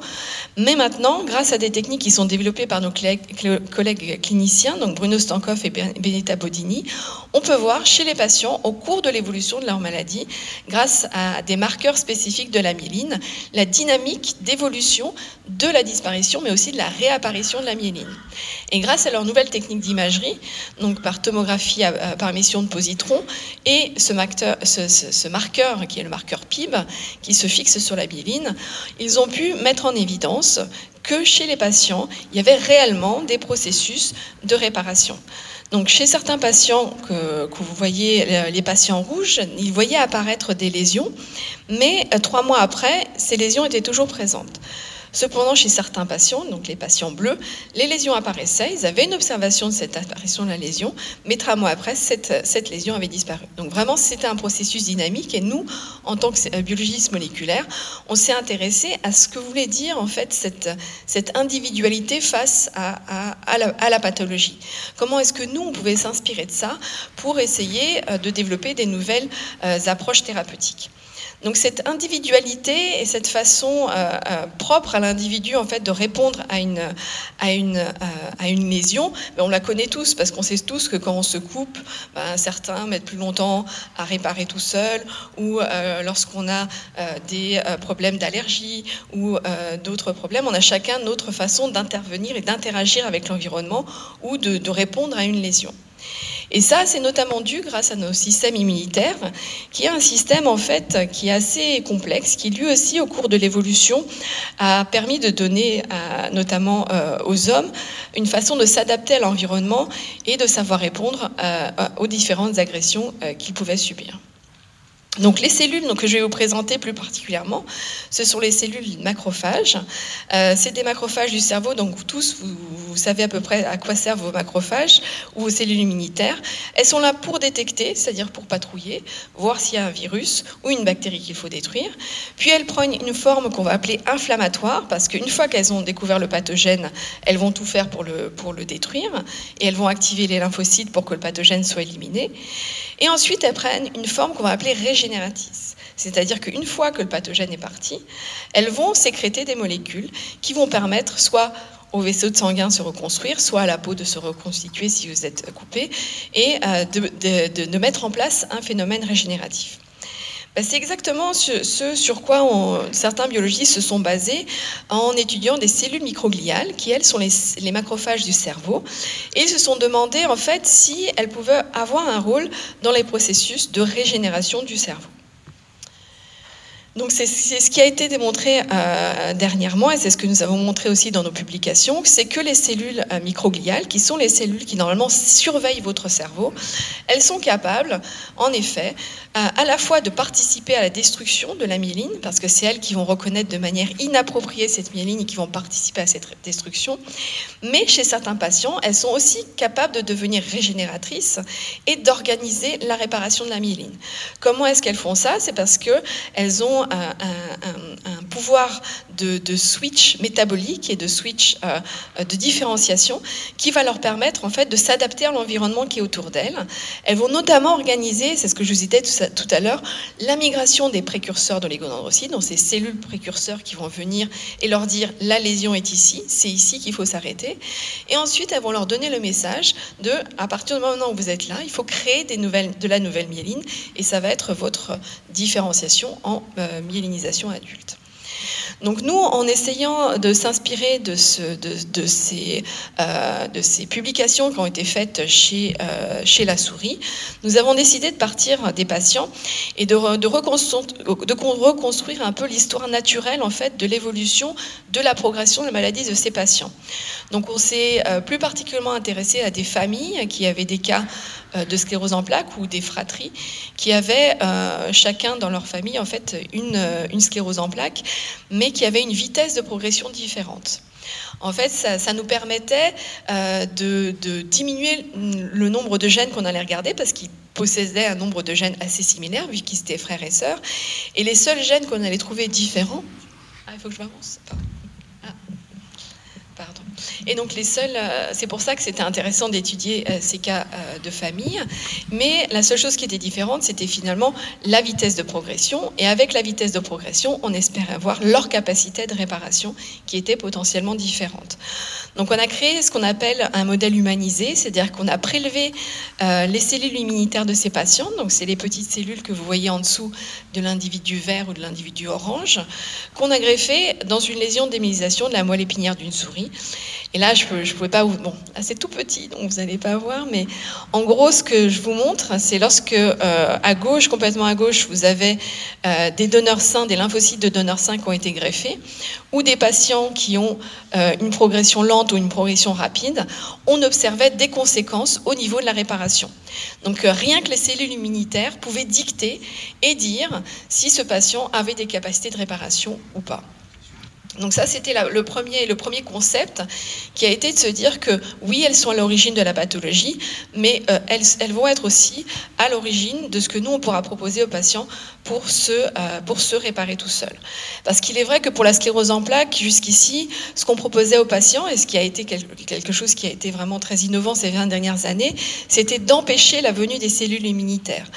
Mais rien n'a été fait dans le sens où il fallait aussi promouvoir la réparation. Donc oui, on arrêtait la progression de la maladie, mais euh, on empêchait cette partie réparatrice et euh, cette partie endogène de réparation des patients. Donc c'est ce à quoi on s'intéresse maintenant, maintenant qu'on a réussi à créer des modèles humanisés, c'est-à-dire que pour chaque patient, on a un modèle qui mime sa propre pathologie. On voulait euh, maintenant trouver bah, quelle est la différence entre les patients qui réparent bien ou pas bien suite à cette pathologie. Donc là, je vous ai donné l'exemple du rôle des cellules immunitaires dans la sclérose en plaques, mais il faut savoir que ce soit pour la sclérose latérale amyotrophique, pour la maladie d'Alzheimer, pour la maladie de Parkinson, il a été démontré les mêmes euh, phénomènes, c'est-à-dire que les cellules immunitaires vont avoir un rôle très important, à la fois dans la façon dont la maladie va s'installer, euh, mais aussi dans la manière dont elle va progresser. Parce que, encore une fois, là, on voit des patients qui ont des progressions très rapides et ceux qui arrivent à gérer justement euh, cette maladie. C'est vraiment à partir qu'on voulait, euh, qu'on veut s'inspirer maintenant. Donc en gros, ce que je vous ai montré, ce qu'a montré euh, donc Nicolas tout à l'heure, c'est que le cerveau est assez complexe. Donc à la fois, vous avez des neurones, euh, c'est ce que je vous montre euh, donc à, gauche, des oligodendrocytes à droite, mais aussi les cellules immunitaires qui vont intervenir. donc en dehors de juste cet organe-là, qui est composé de tout ce type de cellules qui doivent interagir entre elles, on a un autre, un autre élément à prendre en compte dans les pathologies, notamment des pathologies neurologiques. Maintenant, c'est aussi le microbiote. Euh, c'est exactement ce, dont on parlait tout à l'heure. Ce qu'il faut savoir, c'est que euh, vous êtes votre, votre microbiote, donc la flore intestinale euh, qui est dans votre, dans votre intestin, composée de bactéries et de fungus, va avoir aussi un rôle important à la fois dans votre comportement, mais aussi dans les maladies neurologiques. C'est ce qui a été démontré parce qu'il communique avec le cerveau et la moelle épinière. En effet, soit c'est une communication directe, parce qu'il y a le nerf vague qui va venir euh, récolter des informations qui vont être euh, au niveau euh, de l'intestin vers le cerveau, mais aussi de manière indirecte, parce que là encore, les cellules immunitaires vont jouer un rôle entre le microbiote intestinal, donc les bactéries qui y sont, vont être plus ou moins influencées par, cette, par ce microbiote, parce que vous comprenez bien que ces cellules immunitaires qui vont rencontrer certains types de bactéries, lorsqu'ils vont venir de la cerveau, vont pas réagir de la même manière. Donc ce que j'essaie de vous faire comprendre, c'est que tout ça, c'est un système intégré, euh, que lorsqu'on va vouloir s'intéresser à un individu et l'individualité face à la, à, la, à la, pathologie, on va devoir prendre en compte en fait euh, tous, ces, tous ces paramètres, euh, donc à la fois des paramètres moléculaires, à la fois l'interaction des cellules entre elles, euh, dans le cerveau entier, mais aussi euh, considérer l'individu et considérer les différents types bah, d'influences environnementales qui vont faire qu'ils vont avoir une pathologie plus ou moins grave. Et tout cela, on peut le faire. Et donc c'est là où on rejoint parce que euh, il faut se rendre compte qu'on a différents types de données euh, et qu'on est en train à l'ICM de réfléchir aussi à comment traiter ce type de données. Parce que c'est ce que c'est ce que vous, vous, disiez tout à l'heure, c'est que oui, on va avoir euh, pour chaque individu une énorme quantité de données qu'il va falloir réfléchir en fait à créer aussi de nouveaux modèles statistiques. C'est-à-dire que pour l'instant, on n'a pas des modèles appropriés pour pouvoir aller de la molécule à l'individu globalement. Et donc ça, on est en train de développer avec euh, euh, les mathématiciens de Centrale Supélec, où on va commencer à donner des cours en fait euh, de biologie chez les statisticiens pour vraiment leur expliquer quelles sont les problématiques biologiques à laquelle il va falloir adapter la façon dont on va analyser la donnée. Et euh, euh, pour, pour, finaliser donc cette présentation, juste vous dire que bien sûr l'avenir pour nous, ça va être de transformer toutes ces, ces données moléculaires, toutes ces données cellulaires en, en utilisant aussi les bioinformaticiens, donc les, nos collaborateurs de l'INRIA, qui vont vouloir en fait transformer toutes ces données en des algorithmes. Alors attention, c'est pas que de l'intelligence artificielle, c'est que c'est quelque chose qu'on fait en collaboration. C'est toujours des allers-retours entre nous eux. C'est-à-dire qu'on leur donne des données biologiques, ils réfléchissent s'ils peuvent appliquer certaines théories, notamment la théorie des réseaux qui a été développée en IRM fonctionnel, que nous, on aimerait appliquer à l'interaction moléculaire. Mais bien sûr, on se rend compte que ce n'est pas applicable comme ça, que derrière, il y a des biologistes, il y a des cliniciens euh, qui vont devoir parler avec eux et interagir et toujours être là pour essayer euh, de, comprendre en fait si euh, tous ces algorithmes en fait ont un sens pour nos recherches. Voilà, je vous remercie. Merci.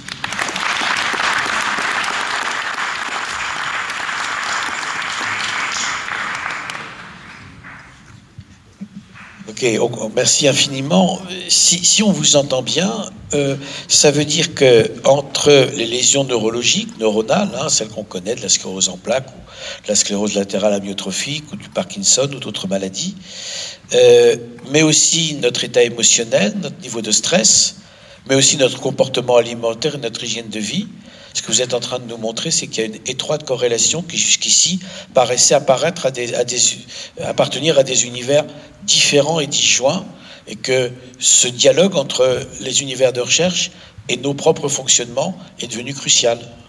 Exactement, c'est justement l'observation de, ces, comportements individuels de certains patients qui, par exemple, certains des patients qui ont la sclérose en plaques, qui ont modifié leur, façon de se nourrir ou qui ont essayé de, jouer en complément, bien sûr, euh, des médicaments que l'on donne, parce que ça ne permet pas de guérir, mais ça permet de réfléchir, en fait, dans son, dans son intégralité ce qu'est un individu.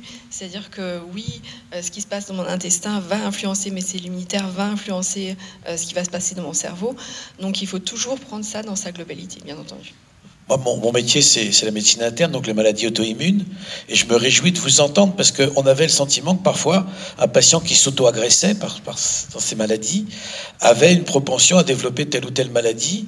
Et qu'à l'inverse, certains, dont le psychisme était construit différemment, euh, allaient évoluer différemment et peut-être guérir des lésions que d'autres allaient laisser évoluer. Et ce qui est vrai de la sclérose en plaques est vrai également de certains cancers, par exemple.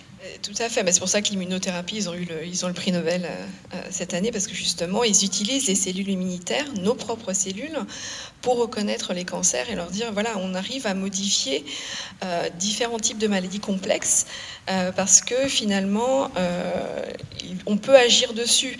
le microbiote, voilà, maintenant, il y a des greffes de microbiote de sujets sains vers des sujets qui ont des maladies de Crohn, ou chez certains individus qui sont testés sur la sclérose en plaques, mais c'est aussi de se rendre compte que euh, la dépression, l'anxiété, l'autisme, tout ça aussi montre qu'ils ont un microbiote particulier qui peut être peut-être modifié, modifiable euh, par différentes approches. Donc euh, vraiment prendre le patient et dans la prise en charge, le prendre dans sa... Faites attention en déjeunant tout à l'heure et pensez qu'il existe maintenant des greffes de sel. et c'est tout à fait vrai et ça guérit des maladies tout à fait redoutables. Alors on, va maintenant écouter Monsieur Le Billon, peut-être qu'il faut changer de chaise pour accéder à l'ordinateur. Voilà, il va mettre, aller mettre sa clé oui, voilà, permuter gentiment. Et voyez pourquoi le cerveau est finalement un organe complexe et central, puisque notre état d'humeur peut commander aussi ça et le reste. Alors le temps que la machine arrive.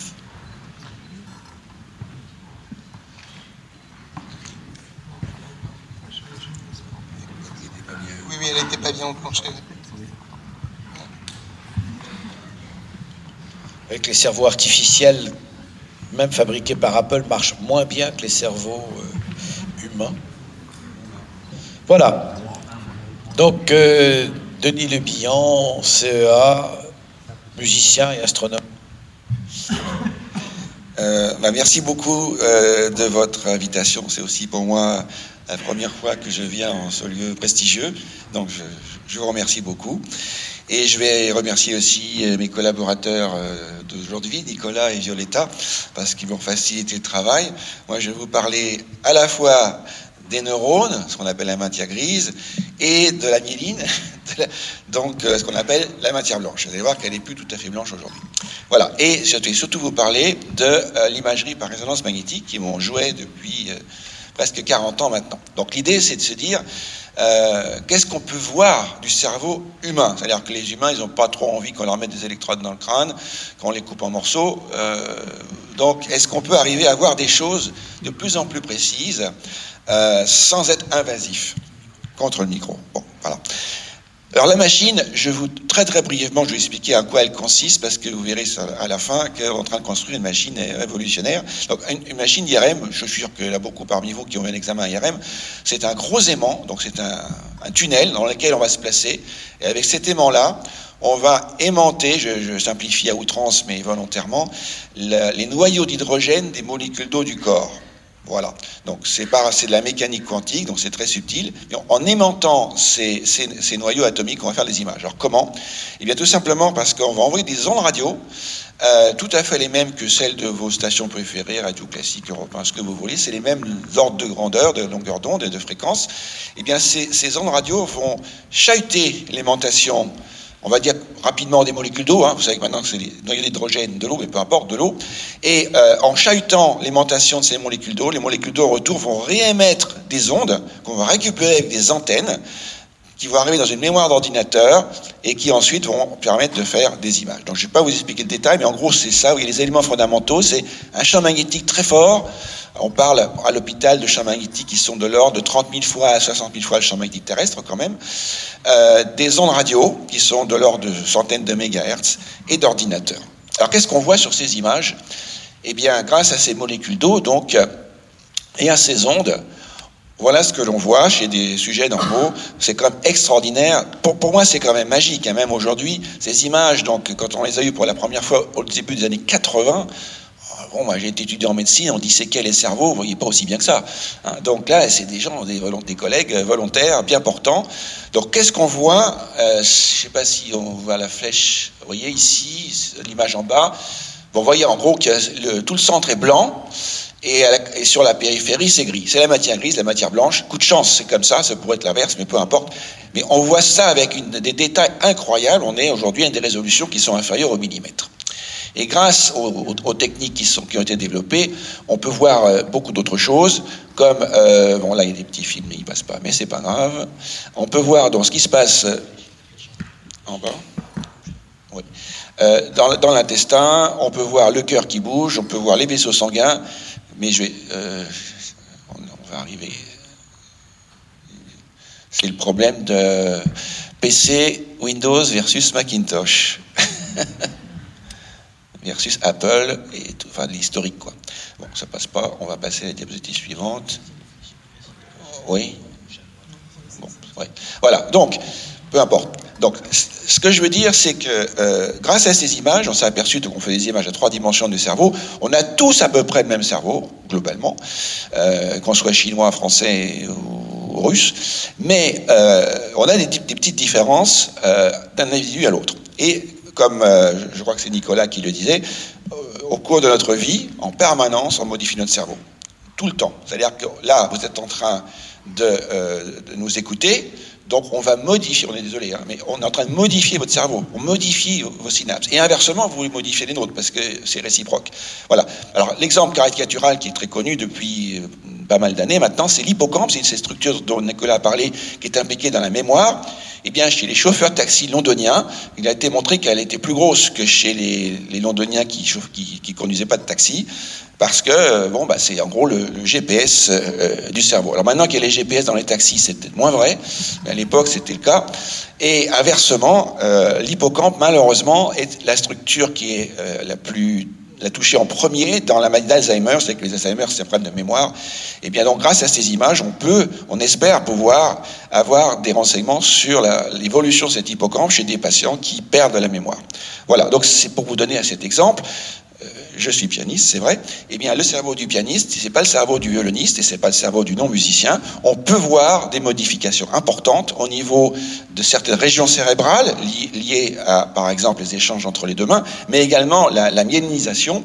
On peut, on peut voir que l'épaisseur, un peu comme les écorces des arbres, l'épaisseur de cette myéline, on en parlera tout à l'heure, elle est liée au nombre d'heures de pratique du piano. Un enfant, un enfant jusqu'à 11 ans, en 3000 heures, il développe un certain nombre de choses dans, la myéline, alors qu'un adulte, il lui faudra 40 000 heures pour avoir le même résultat. Donc il vaut mieux quand même apprendre euh, assez tôt dans la vie, mais ne perdons pas courage, c'est toujours possible. Donc on peut aussi étudier le cerveau du bébé. On peut on peut, euh, surtout depuis qu'on a des traitements informatiques extrêmement complexes, arriver à faire des, corrélations, alors ce sont des corrélations simplement, mais entre les gènes que l'on a et certaines fonctions cérébrales, certaines aires cérébrales. Et de plus en plus, on est en train de découvrir que ben, finalement, il n'y a pas deux êtres identiques, même des jumeaux, euh, des vrais jumeaux, ne sont pas tout à fait identiques, parce que dès l'instant où vous êtes exposé à l'environnement, votre cerveau va suivre une trajectoire euh, différente. Bon, là, j'ai encore un film, on va le passer. C'est pas grave. Ah, ben si, il est là, le film. Est-ce qu'il passe? Est-ce que ça passe? Non, bon, écoutez, c'est pas grave. C'est pas, c'est pas les mêmes formats de. Alors maintenant, on passe. Maintenant que vous savez tout sur le cerveau statique, on va le faire travailler. Donc. Euh, on veut voir des images maintenant du cerveau qui est en train. Ben, vous êtes en train de regarder des images, vous êtes en train d'écouter. Moi, je suis en train de parler, je bouge la main sans le faire exprès.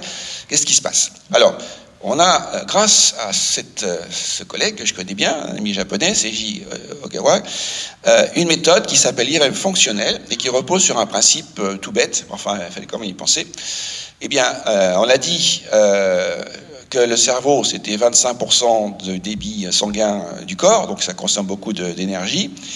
ce sang, en fait, il va fluctuer dans son débit dans les régions qui sont activées. Donc si vous êtes capable de voir une région qui, qui, un débit sanguin qui s'active localement, vous pouvez dire que cette région-là est en train d'être activée. Alors, il se trouve que dans le sang, ben, vous savez que le sang est rouge parce qu'il y a des globules rouges, et euh, les globules rouges sont rouges parce qu'il y a dedans de l'hémoglobine.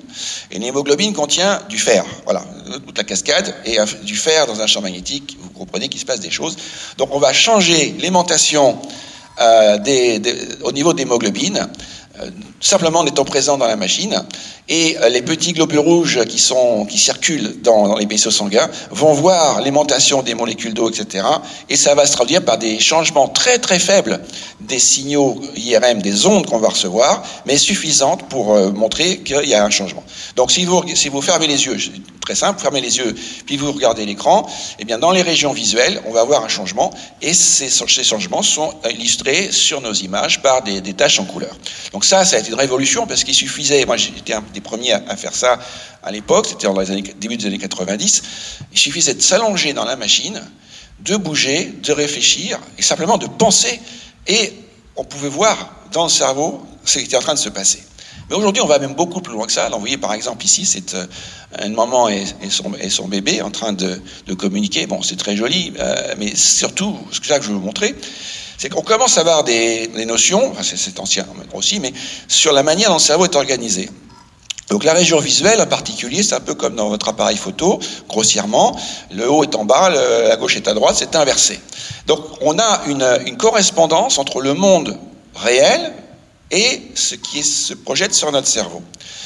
Donc l'idée naïve qu'on a eue, c'était de se dire, eh bien si on fait des images assez précises de ces régions visuelles, on va peut-être pouvoir décoder ce que la personne est en train de voir. Et pire, puisque on sait maintenant que certaines actions et, l'imagination d'action, c'est à peu près, ça donne des résultats voisins imaginer euh, des choses. Donc l'expérience qui est ici, je ne sais pas si vous voyez très bien, on a demandé à des sujets dans notre aimant de, regarder un objet, alors si là je prends un stylo, mais c'était pas un stylo, peu importe, vertical ou horizontal. Ça donne, euh, donc euh, je ne sais pas si on voit très bien, mais sur l'image du haut à gauche, c'est ce qui se passe quand on voit l'objet vertical, et, ce qu'on voit juste en dessous à gauche, c'est quand on voit l'objet horizontal. À droite, c'est quand la personne simplement imagine qu'elle est en train de voir un objet horizontal ou vertical. Simplement, elle est dans noir, on voit rien du tout, on lui dit imagine, elle ne nous dit pas à quoi, et en regardant les images, avec une, avec une probabilité de 99%, on, peut dire elle est en train d'imaginer c'est horizontal ou vertical. Alors si c'est un stylo, on n'a pas la marque du stylo, la couleur de l'encre, mais quand même.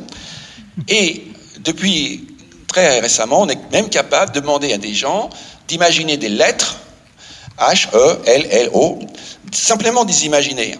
Et ce que l'on voit sur nos images, eh bien c'est cela. Donc on peut lire ce que la personne est en train de nous dire à partir de nos images. Il n'y a plus de passage par, euh, le langage.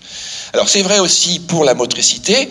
Euh, on le savait déjà avec ce qu'on appelle le mental training, c'est-à-dire quand des sportifs de haut niveau s'entraînent, ils imaginent les, les, portes au ski ou, les parcours de golf eh bien, on peut aller plus loin. Vous voyez, ça, c'est dans l'aimant un, collègue japonais qui est en train de jouer au, jeu pierre, ciseaux, papier. Vous savez, les, gamins adorent ça. Et comment? Shifumi, voilà. Euh, euh, L'ordinateur voit au niveau des images euh, ce qui se passe dans les régions motrices. Tout ça, c'est modélisé. Ensuite, la personne dans l'aimant n'a plus rien à faire. Elle imagine simplement la position de sa main. Et l'ordinateur va piloter à distance des petits moteurs dans une main artificielle, ça peut être à 1000 km de là, et la main va, euh, va donc bouger en fonction de ce à quoi pense la personne qui est dans le système IRM. Voilà, donc on en est là. Euh, et euh, donc ça, c'était l'expérience qui a été faite au Japon. Et Toyota a, mis en place maintenant un système de chaises pour handicapés piloté par la pensée. Alors c'est pas un système IRM parce que la chaise serait difficile de la bouger, mais donc simplement parce qu'on sait maintenant que c'est possible, un casque d'électrode qui est simplement posé hein, sur, la tête et la personne pense, avance, stop, gauche, droite, en japonais bien sûr, mais euh, la, chaise obéit au patient par la pensée. Alors ça c'est assez ancien, mais c'est spectaculaire et maintenant c'est tout à fait confirmé. Pour vous montrer jusqu'où on va dans l'indiscrétion, c'est une patiente de 26 ans qui a eu un accident de voiture et qui est dans un état de, végétatif, dans un coma où, il n'y a plus de communication possible. Et nos collègues, euh, Dr Owen en particulier, s'est dit, tiens, mettons-la dans un système d'IRM pour voir. Ce qui n'est pas facile, hein, puisque tout le matériel de réanimation n'est pas compatible avec l'IRM. Donc c'est des expériences compliquées. Il a dit à cette femme, qui donc euh, était dans, un état végétatif, comment vous appelez-vous? Aucune réponse, hein, c'est clair. Mais dans les images IRM, on voit s'activer les régions du langage, les régions Broca du côté gauche. C'était quand même extraordinaire. Donc ils ont été plus loin. Madame, vous pouvez imaginer que vous êtes en train de jouer au tennis. Rien, évidemment, aucun mouvement, rien. Si vous voyez sur les images, les régions qui s'activent, ce sont les mêmes que si quelqu'un de normal est en train d'imaginer jouer au tennis.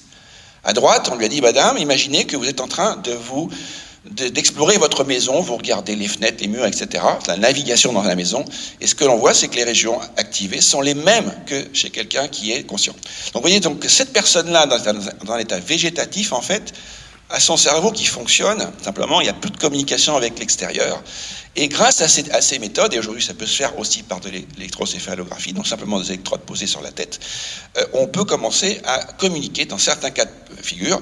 Par exemple, on peut demander à la personne, on va vous dire quelque chose, si vous êtes, je dis n'importe quoi, si vous voulez dire oui, vous imaginez que vous jouez au tennis, si vous voulez dire non, vous imaginez que vous prenez à votre maison. Et en fonction de ce qui se passe dans la tête, dans, nos images, on peut en déduire ce quoi la personne pense. Voilà, donc ça c'est pour la matière grise en quelque sorte, sur la manière dont les, neurones fonctionnent. On peut, voir tout ça aujourd'hui. Maintenant, je vais passer à toujours la matière grise, mais aussi la matière blanche avec l'IRN de diffusion, donc que, j'ai eu la, chance d'inventer il, y a longtemps maintenant. Mais euh, voilà un patient là qui, a une lésion. J'étais étudiant en médecine, hein, c'était dans les années 80. Bon, tout le monde voit qu'il y a une lésion, même si ne suis pas médecin. Maintenant, pour savoir ce que c'est, ça c'est plus compliqué. Et donc, euh, le rêve, enfin moi, comme tout médecin, c'est de se dire si j'avais un moyen de voir les cellules chez ce patient à cet endroit-là, euh, faire une biopsie, euh, ça m'aiderait. Seulement, voilà, on n'aime pas mettre des aiguilles dans le cerveau des gens si c'est possible. Euh, donc, est-ce qu'on pourrait faire une biopsie virtuelle? Est-ce que malgré la résolution millimétrique des images, on pourrait obtenir des informations au niveau micrométrique? Voilà. Alors ça, c'était les machines de l'époque. J'ai eu la chance de travailler à la fois sur la première machine IRM française qui était à, l'époque pour la compagnie CGR à Buc et euh, sur le premier aimant à 2 Tesla qui avait été installé au CEA. Vous voyez, je suis à gauche sur la photo avec beaucoup plus de cheveux qu'aujourd'hui. C'est prouve que la photo est ancienne. Euh, et, euh, et, mon idée, ça a été de se dire, de me dire, si j'étudie le mouvement brownien, les molécules d'eau, bon, elles ne sont pas statiques, elles bougent tout le temps. Et est-ce qu'en se promenant dans les tissus, en rencontrant les obstacles, les cellules, les fibres, etc., elle ne pourrait pas me donner des informations sur ce qu'elle voit indirectement? Eh bien, un coup de chance, hein, il y a quelqu'un d'autre avant moi qui avait, qui avait pensé, mais pour autre chose, c'est Einstein, qui a montré que la diffusion moléculaire et le mouvement brownien, c'était la même chose. Ça, paraît tout simple, hein, mais ça n'avait pas été fait. Donc il a, écrit une équation qui est il a écrit E égale MC2, certes, mais il en écrit une autre qui lie le mouvement de ces molécules en fonction du temps par le processus de diffusion. Et là, chance inouïe, c'est que euh, pour l'eau, à la température du cerveau, en 50 millièmes de seconde, ce qui est le type de temps qu'on utilise, les molécules d'eau, elles vont se promener sur quelques microns. Donc on est exactement à la bonne échelle. Voilà. Donc c'est ça que j'ai développé à l'époque et euh, ça a donné des résultats extraordinaires. Le, premier qui a vraiment fait euh, entre guillemets vendre la méthode, c'est l'AVC.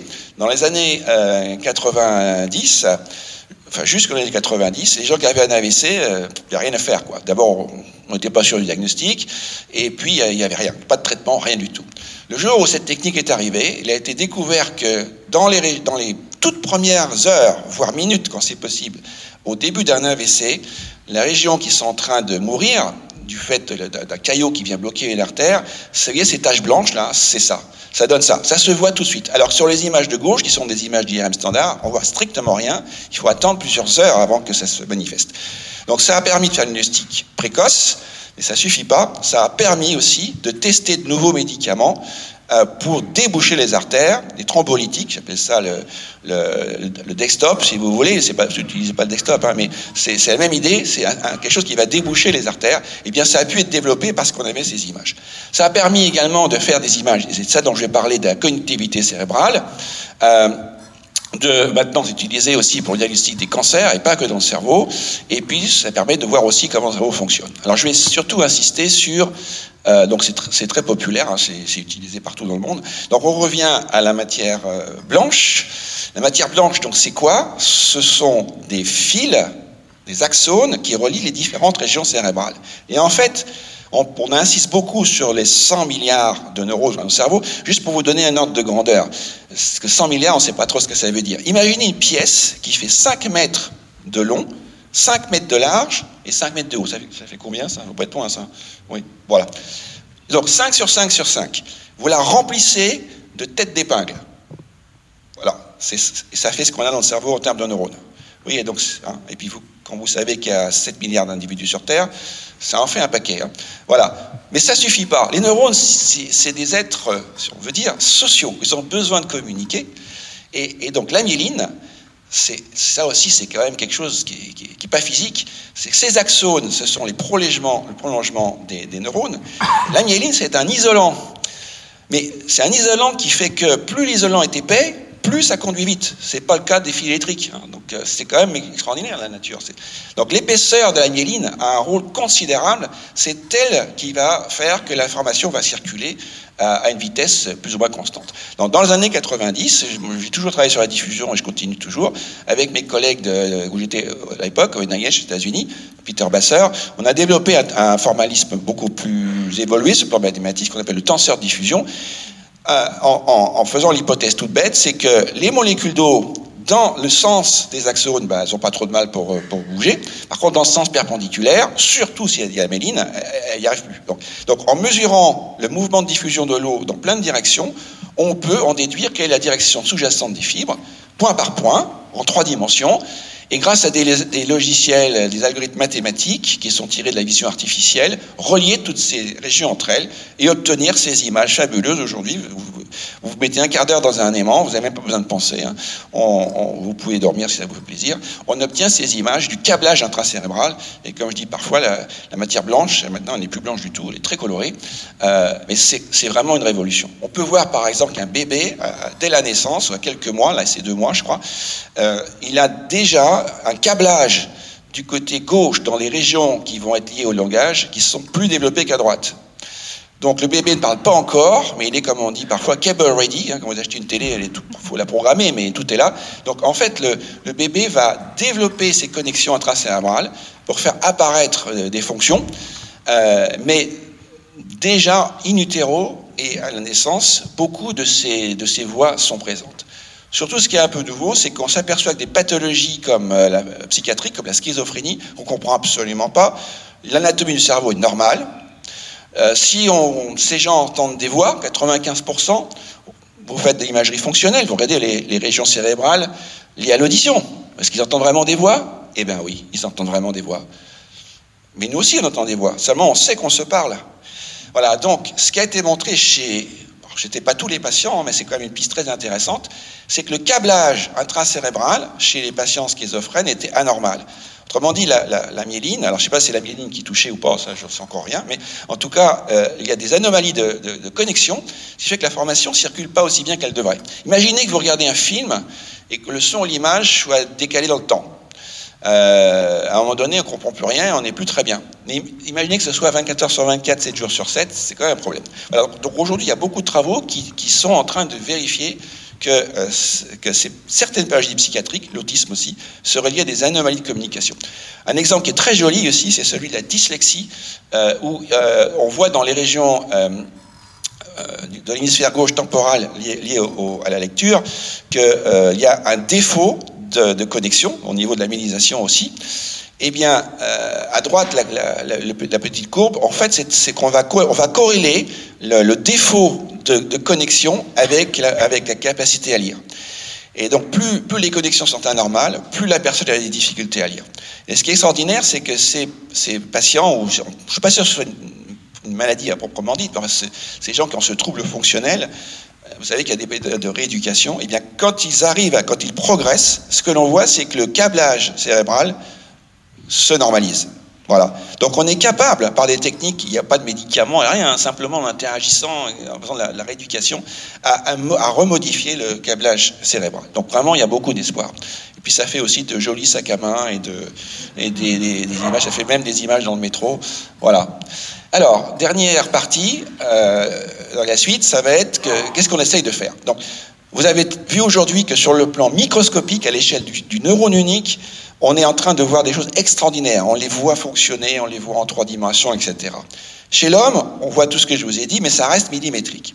Pour moi, il y a un gros problème qui est qu'il euh, y a toute une échelle, que j'appelle l'échelle mésoscale, intermédiaire, si vous voulez, pour laquelle on ne sait rien. C'est pas parce qu'on a compris euh, le fonctionnement de 20 neurones qu'on a compris quelque chose. Un million de neurones, c'est trop. Donc, quelle est la bonne échelle J'en sais rien. Mais on n'a pas encore de, de moyens pour visualiser, en tout cas chez l'homme, les assemblées de 1000 à 5000 cellules et voir comment tout, ce petit monde euh, interagit. Donc, il faudrait avoir accès à cela, donc augmenter la résolution de nos images. Et pour les pathologies, c'est pareil. L'hippocampe, Aujourd'hui, on la voit très mal en IRM, on la voit un peu, mais avec un champ magnétique beaucoup plus élevé, on pourrait augmenter la précision de ces images. Donc l'idée qu'on a, qu'on a eue dans les années 2000, ça a été de développer un, système d'imagerie très performant, avec une piste aussi, c'est qu'il euh, y aurait peut-être un code neural, comme il y a un code génétique. Le code génétique, c'est quoi? C'est une molécule, l'ADN, qui, par son arrangement tridimensionnel euh, donc dans l'espace, code pour bah, le code génétique. Ce que l'on sait aujourd'hui, c'est que à la surface du cerveau, dans le cortex, la matière grise, les neurones ne sont pas du tout organisés de la même manière. Dans le cortex visuel, même dans le cortex visuel, vous avez plus d'une organisation extrêmement complexe de ces neurones. Donc, comment est-ce que l'organisation à trois dimensions de ces neurones est responsable d'une fonction élémentaire? Peut-être qu'il n'y a que une, bibliothèque ou un alphabet de, je sais pas, de 200 fonctions élémentaires qui, mises ensemble, font qu'un bébé, enfin un, petit enfant à qui vous donnez un, smartphone, en quelques minutes, il fait quelque chose avec. Voilà, il n'y a pas de gène du smartphone, il n'y a pas de, région cérébrale du smartphone. Donc euh, la plasticité cérébrale, elle, repose sur des choses qui existent. Vous connaissez les QR codes, les QR codes qu'on utilise pour, euh, pour aller sur Internet. Eh bien ça, un cerveau humain ne sait absolument pas, même si vous passez des milliers d'heures à apprendre, vous ne pourrez pas le faire. Parce que le cerveau, donc là, la plasticité cérébrale n'aboutira pas parce qu'on n'a pas les circuits de base pour y arriver. Donc on a un certain nombre de circuits de base et ensuite il faut les connecter pour faire apparaître ces fonctions. Donc aujourd'hui, on ne peut pas explorer cette, cette piste et donc euh, l'intérêt, bah, c'est de développer une machine. Donc là, très rapidement, ça va être surtout des photos pour montrer. En 2000, donc on a, on a donc euh, lancé un projet pour faire un aimant de 11,7 Tesla, donc le plus haut au monde, de 223 000 fois le champ terrestre. On m'a traité de fou à l'époque. Bon, l'aimant est fait, je vais vous le montrer, il a été livré. Donc ça, c'est l'aimant américain en compétition avec nous. Et notre aimant, donc de 10, de 11,7 Tesla, qui a été fait dans le cadre avec le CEA dans le projet ISEULT. Il a été fait à Alstom, à côté des TGV. J'adore les trains. Et, euh, euh, donc c'est inspiré, la structure de l'aimant est inspirée de ce qui a été fait pour le boson de Higgs hein, au CERN à Genève. Donc c'est une technologie complètement innovante. L'aimant est refroidi à 1,68 euh, 1,8 degrés pardon, au-dessus du zéro absolu, à une température qui est plus basse que la température du fond de l'univers. Donc il y a toute une usine au sein de Neurospin pour et hier, pour la première fois, on est descendu à cette température euh, qui va nous permettre d'avoir euh, voilà, moins de 171 degrés. Voilà, oui, moins de 171 degrés. Voilà. Et puis, donc, je vous ai pas tout dit, bien entendu. Et comme, aujourd'hui, il faut faire la publicité. Le dernier livre de Denis Le Bihan qu'on peut applaudir et remercier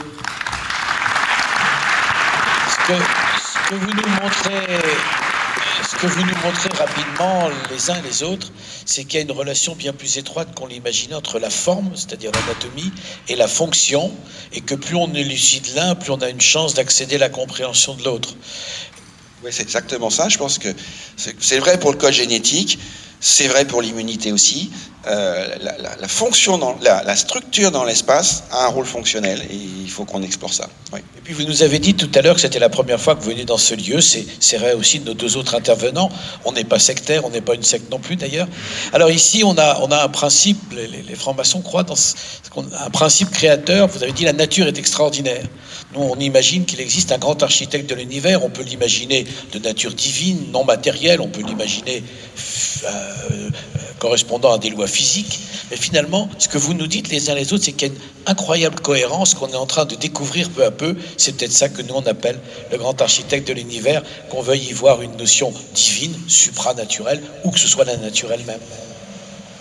Euh, oui, c'est assez philosophique, mais c'est vrai que quand on voit tout cela, et même quand on regarde l'espace, on a l'impression qu'il y, a quelque chose qui existe. Maintenant, de dire est-ce que ça a été créé c'est naturellement autre chose. Et en particulier, quand je parlais du fait que l'on a, j'ai donné l'exemple des 100 milliards de neurones, les, étoiles de notre galaxie, il y en a aussi 100 milliards. Hein. c'est une coïncidence, d'accord.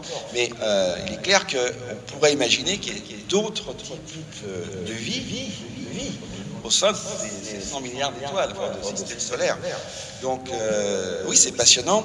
Et pour revenir à ce qui a été dit ce matin, par votre brillante présentation. L'intelligence artificielle, moi j'ai horreur de ce mot. Hein. elle est, artificielle, je suis d'accord. L'intelligence, je suis beaucoup moins d'accord. Mais peu importe, c'est à nous d'être maîtres de cette.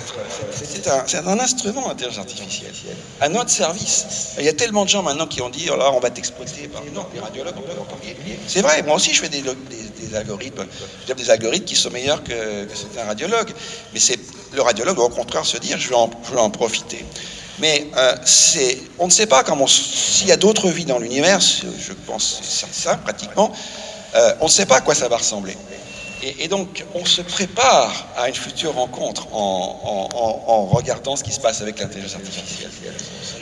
Pascal Pic disait tout à l'heure, avant que ça commence, au sens anglo-saxon de mot intelligence, c'est possible.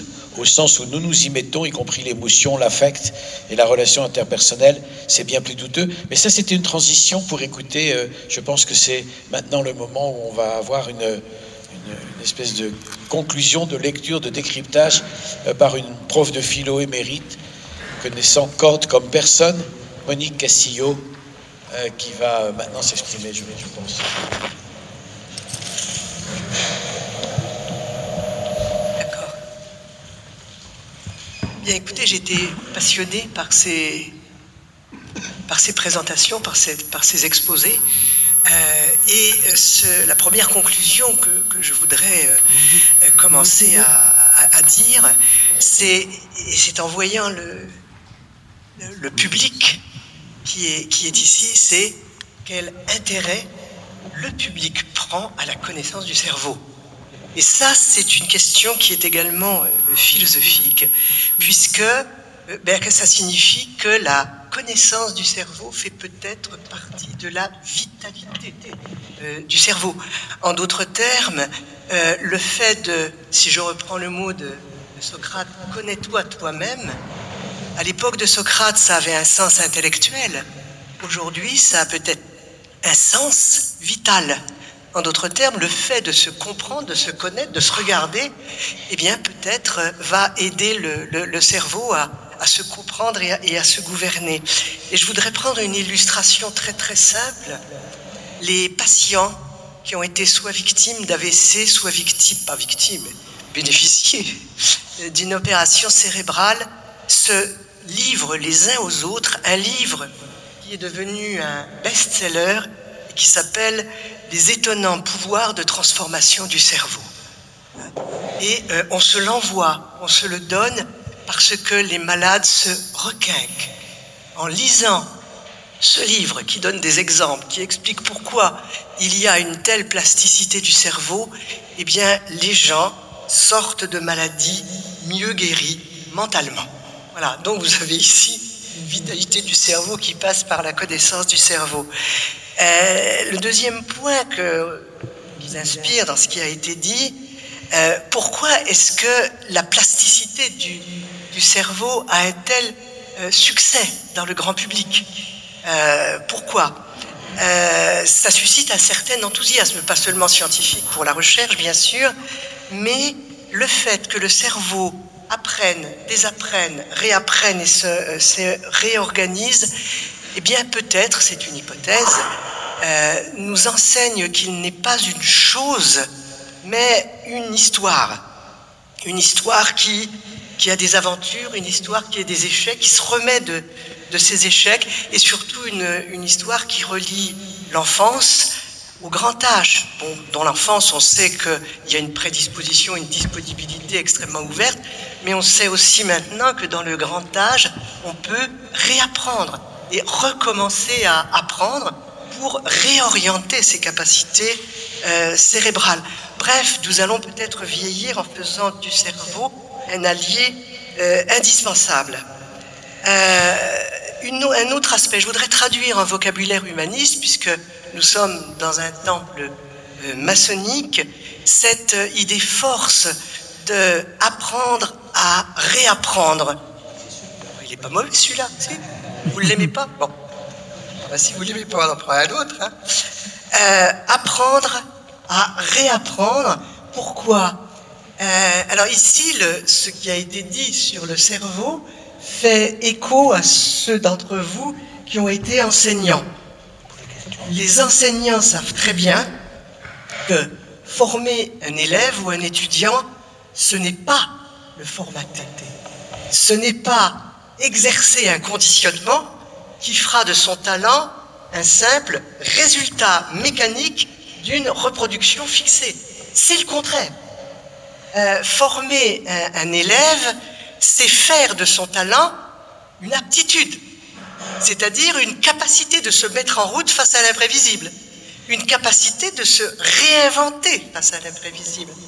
Et il me semble que ce qui peut être dit sur justement cette capacité du cerveau à se réorganiser, à se remettre en position de se régénérer, eh bien, fait peut-être du cerveau, mais j'aime bien rêver, euh, une aptitude à toujours rester une aptitude. Euh, dans ce qui a été dit, en particulier par, euh, par Denis, on a compris que la science guérissait, mais on a appris aussi que ce qu'elle sait faire dans un sens, elle peut le faire dans un autre, démolir. Alors, je veux dire par là que la science a au moins trois fonctions. La recherche, nous avons eu des illustrations exemplaires, euh, la maîtrise, dont on cherche les applications, mais aussi une troisième, un troisième usage, qui est l'idéologie. Euh, or, l'usage idéologique de la science se fait souvent pour les meilleures raisons. Les travaux euh, psychiatriques, le rééducation psychiatrique chez les soviétiques, c'était pour faire de bons citoyens.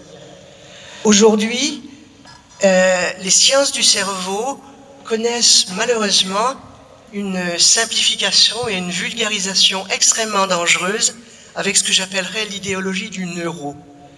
Neuromarketing, neuropolitique, neuroéducation, neuroculture, neurocondition, etc., etc., le tout dans un neurocapitalisme.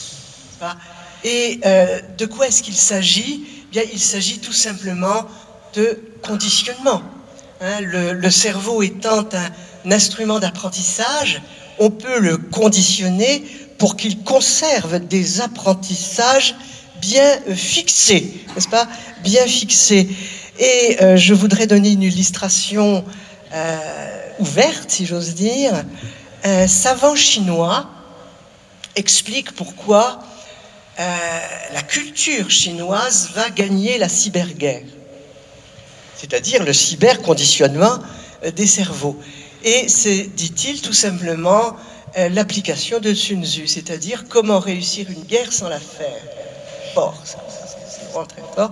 Eh bien, tout simplement parce que si vous manipulez les cerveaux, vous êtes un bienfaiteur puisque vous faites une guerre sans euh, faire euh, couler le sang. Et par conséquent, vous êtes un bienfaiteur d'humanité. Je voudrais terminer sur une note et conclure définitivement sur une note beaucoup plus euh, positive. Euh, sur un plan philosophique, les recherches sur l'activité du cerveau confortent une image de la vie qui a été pratiquée évidemment soit par des philosophes comme Bergson, soit euh, par des scientistes comme Claude Bernard. C'est l'idée que la vie est création. La vitalité de la vie, c'est sa créativité. Alors, sans tomber dans un vitalisme dépassé du genre 19e siècle, euh, on leur retrouve cette idée euh, déjà chez Freud, mais aujourd'hui, enfin, il est mieux connu en Allemagne qu'en France, chez un psychanalyste comme Viktor Frankl. Viktor Frankl, qui est un juif qui a été déporté à Auschwitz, qui était neurologue, et qui a compris pourquoi il y avait des raisons mentales de résister à la destruction systématique euh, d'ordre à la fois physique et mental, n'est-ce pas? Et il dit ceci, et j'aime beaucoup ce qu'il dit, il dit que la vie ne tend pas, la vie psychique, hein, puisqu'il est, il est neurologue et psychiatre, la vie psychique ne tend pas vers le repos, mais vers la tension.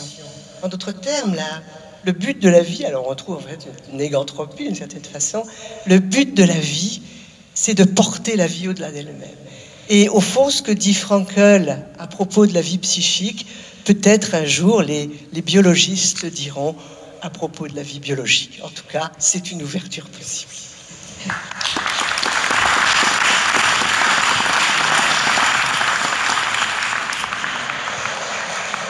Avant, avant, de, avant de nous quitter, mesdames et messieurs, si vous avez quelques questions à poser à nos premiers intervenants, la parole vous sera donnée. Donc euh, je vous propose, si l'un ou l'une d'entre vous a une question à poser, ben, de lever la main, on lui passera le micro. Voilà, j'ai une personne, je vous passe euh, le micro, vous posez la question que vous désirez. Qui vous voulez. Bonjour.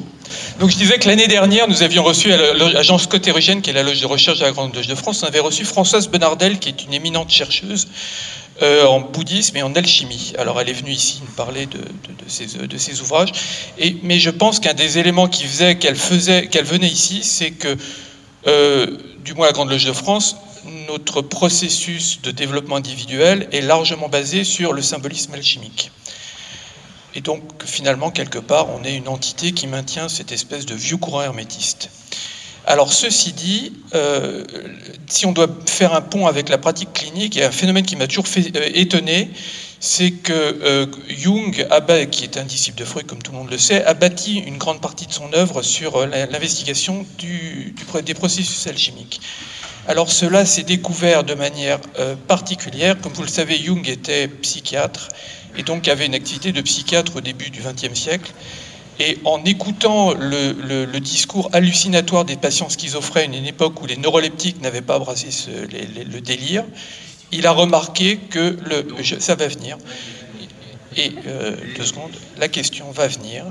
Euh, il a remarqué que euh, les patients schizophrènes s'exprimaient dans un langage qui correspondait à l'alchimie.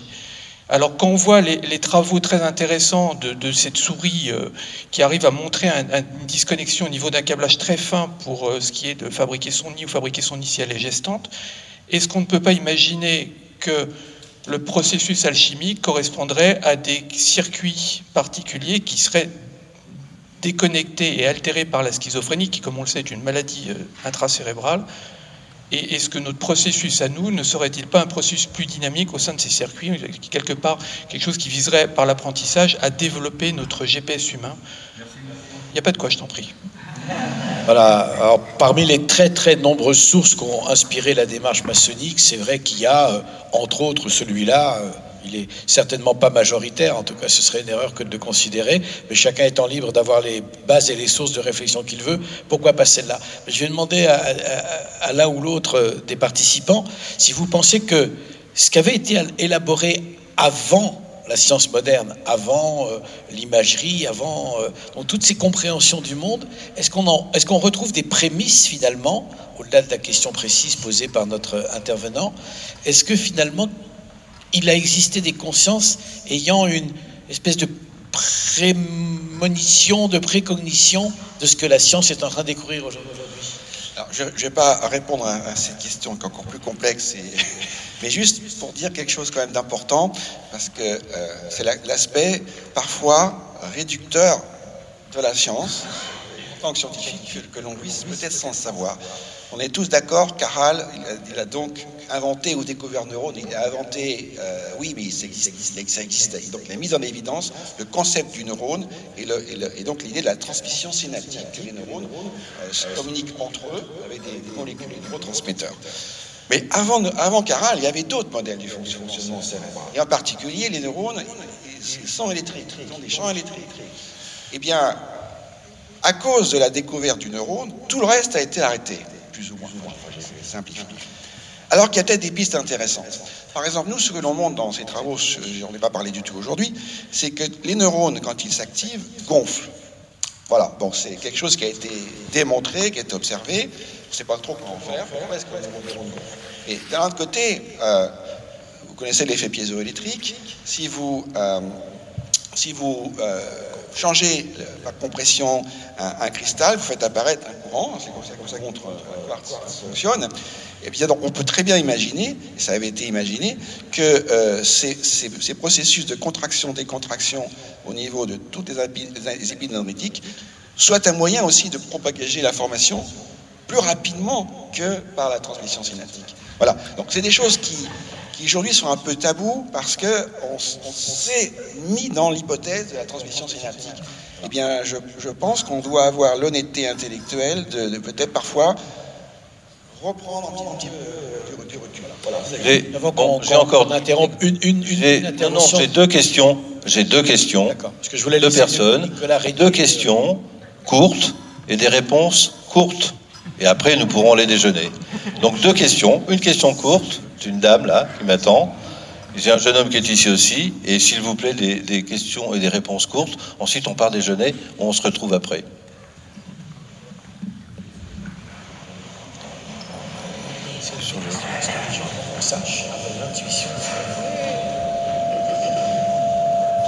J'ai entendu de l'un de nos intervenants que, si j'ai bien compris, dès l'instant où nous sommes exposés à l'environnement, notre cerveau se modifie. Et donc, même chez les jumeaux, euh, ils sont différents.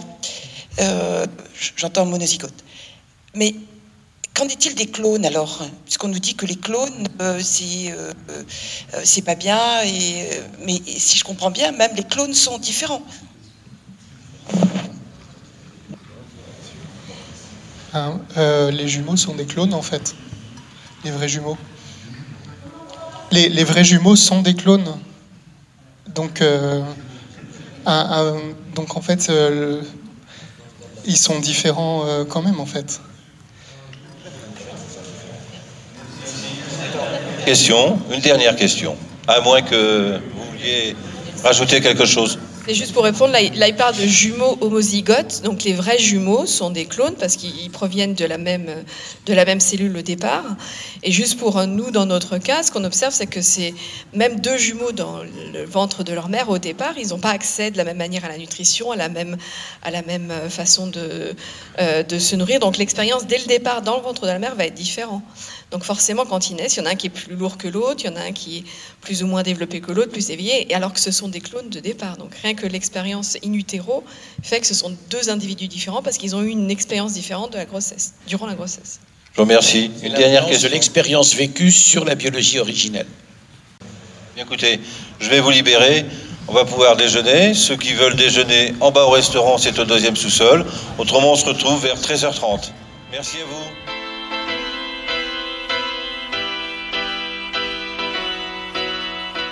Gadlu Reporter, le magazine des grands et petits reportages de Radio Delta, la radio qui rayonne entre les oreilles.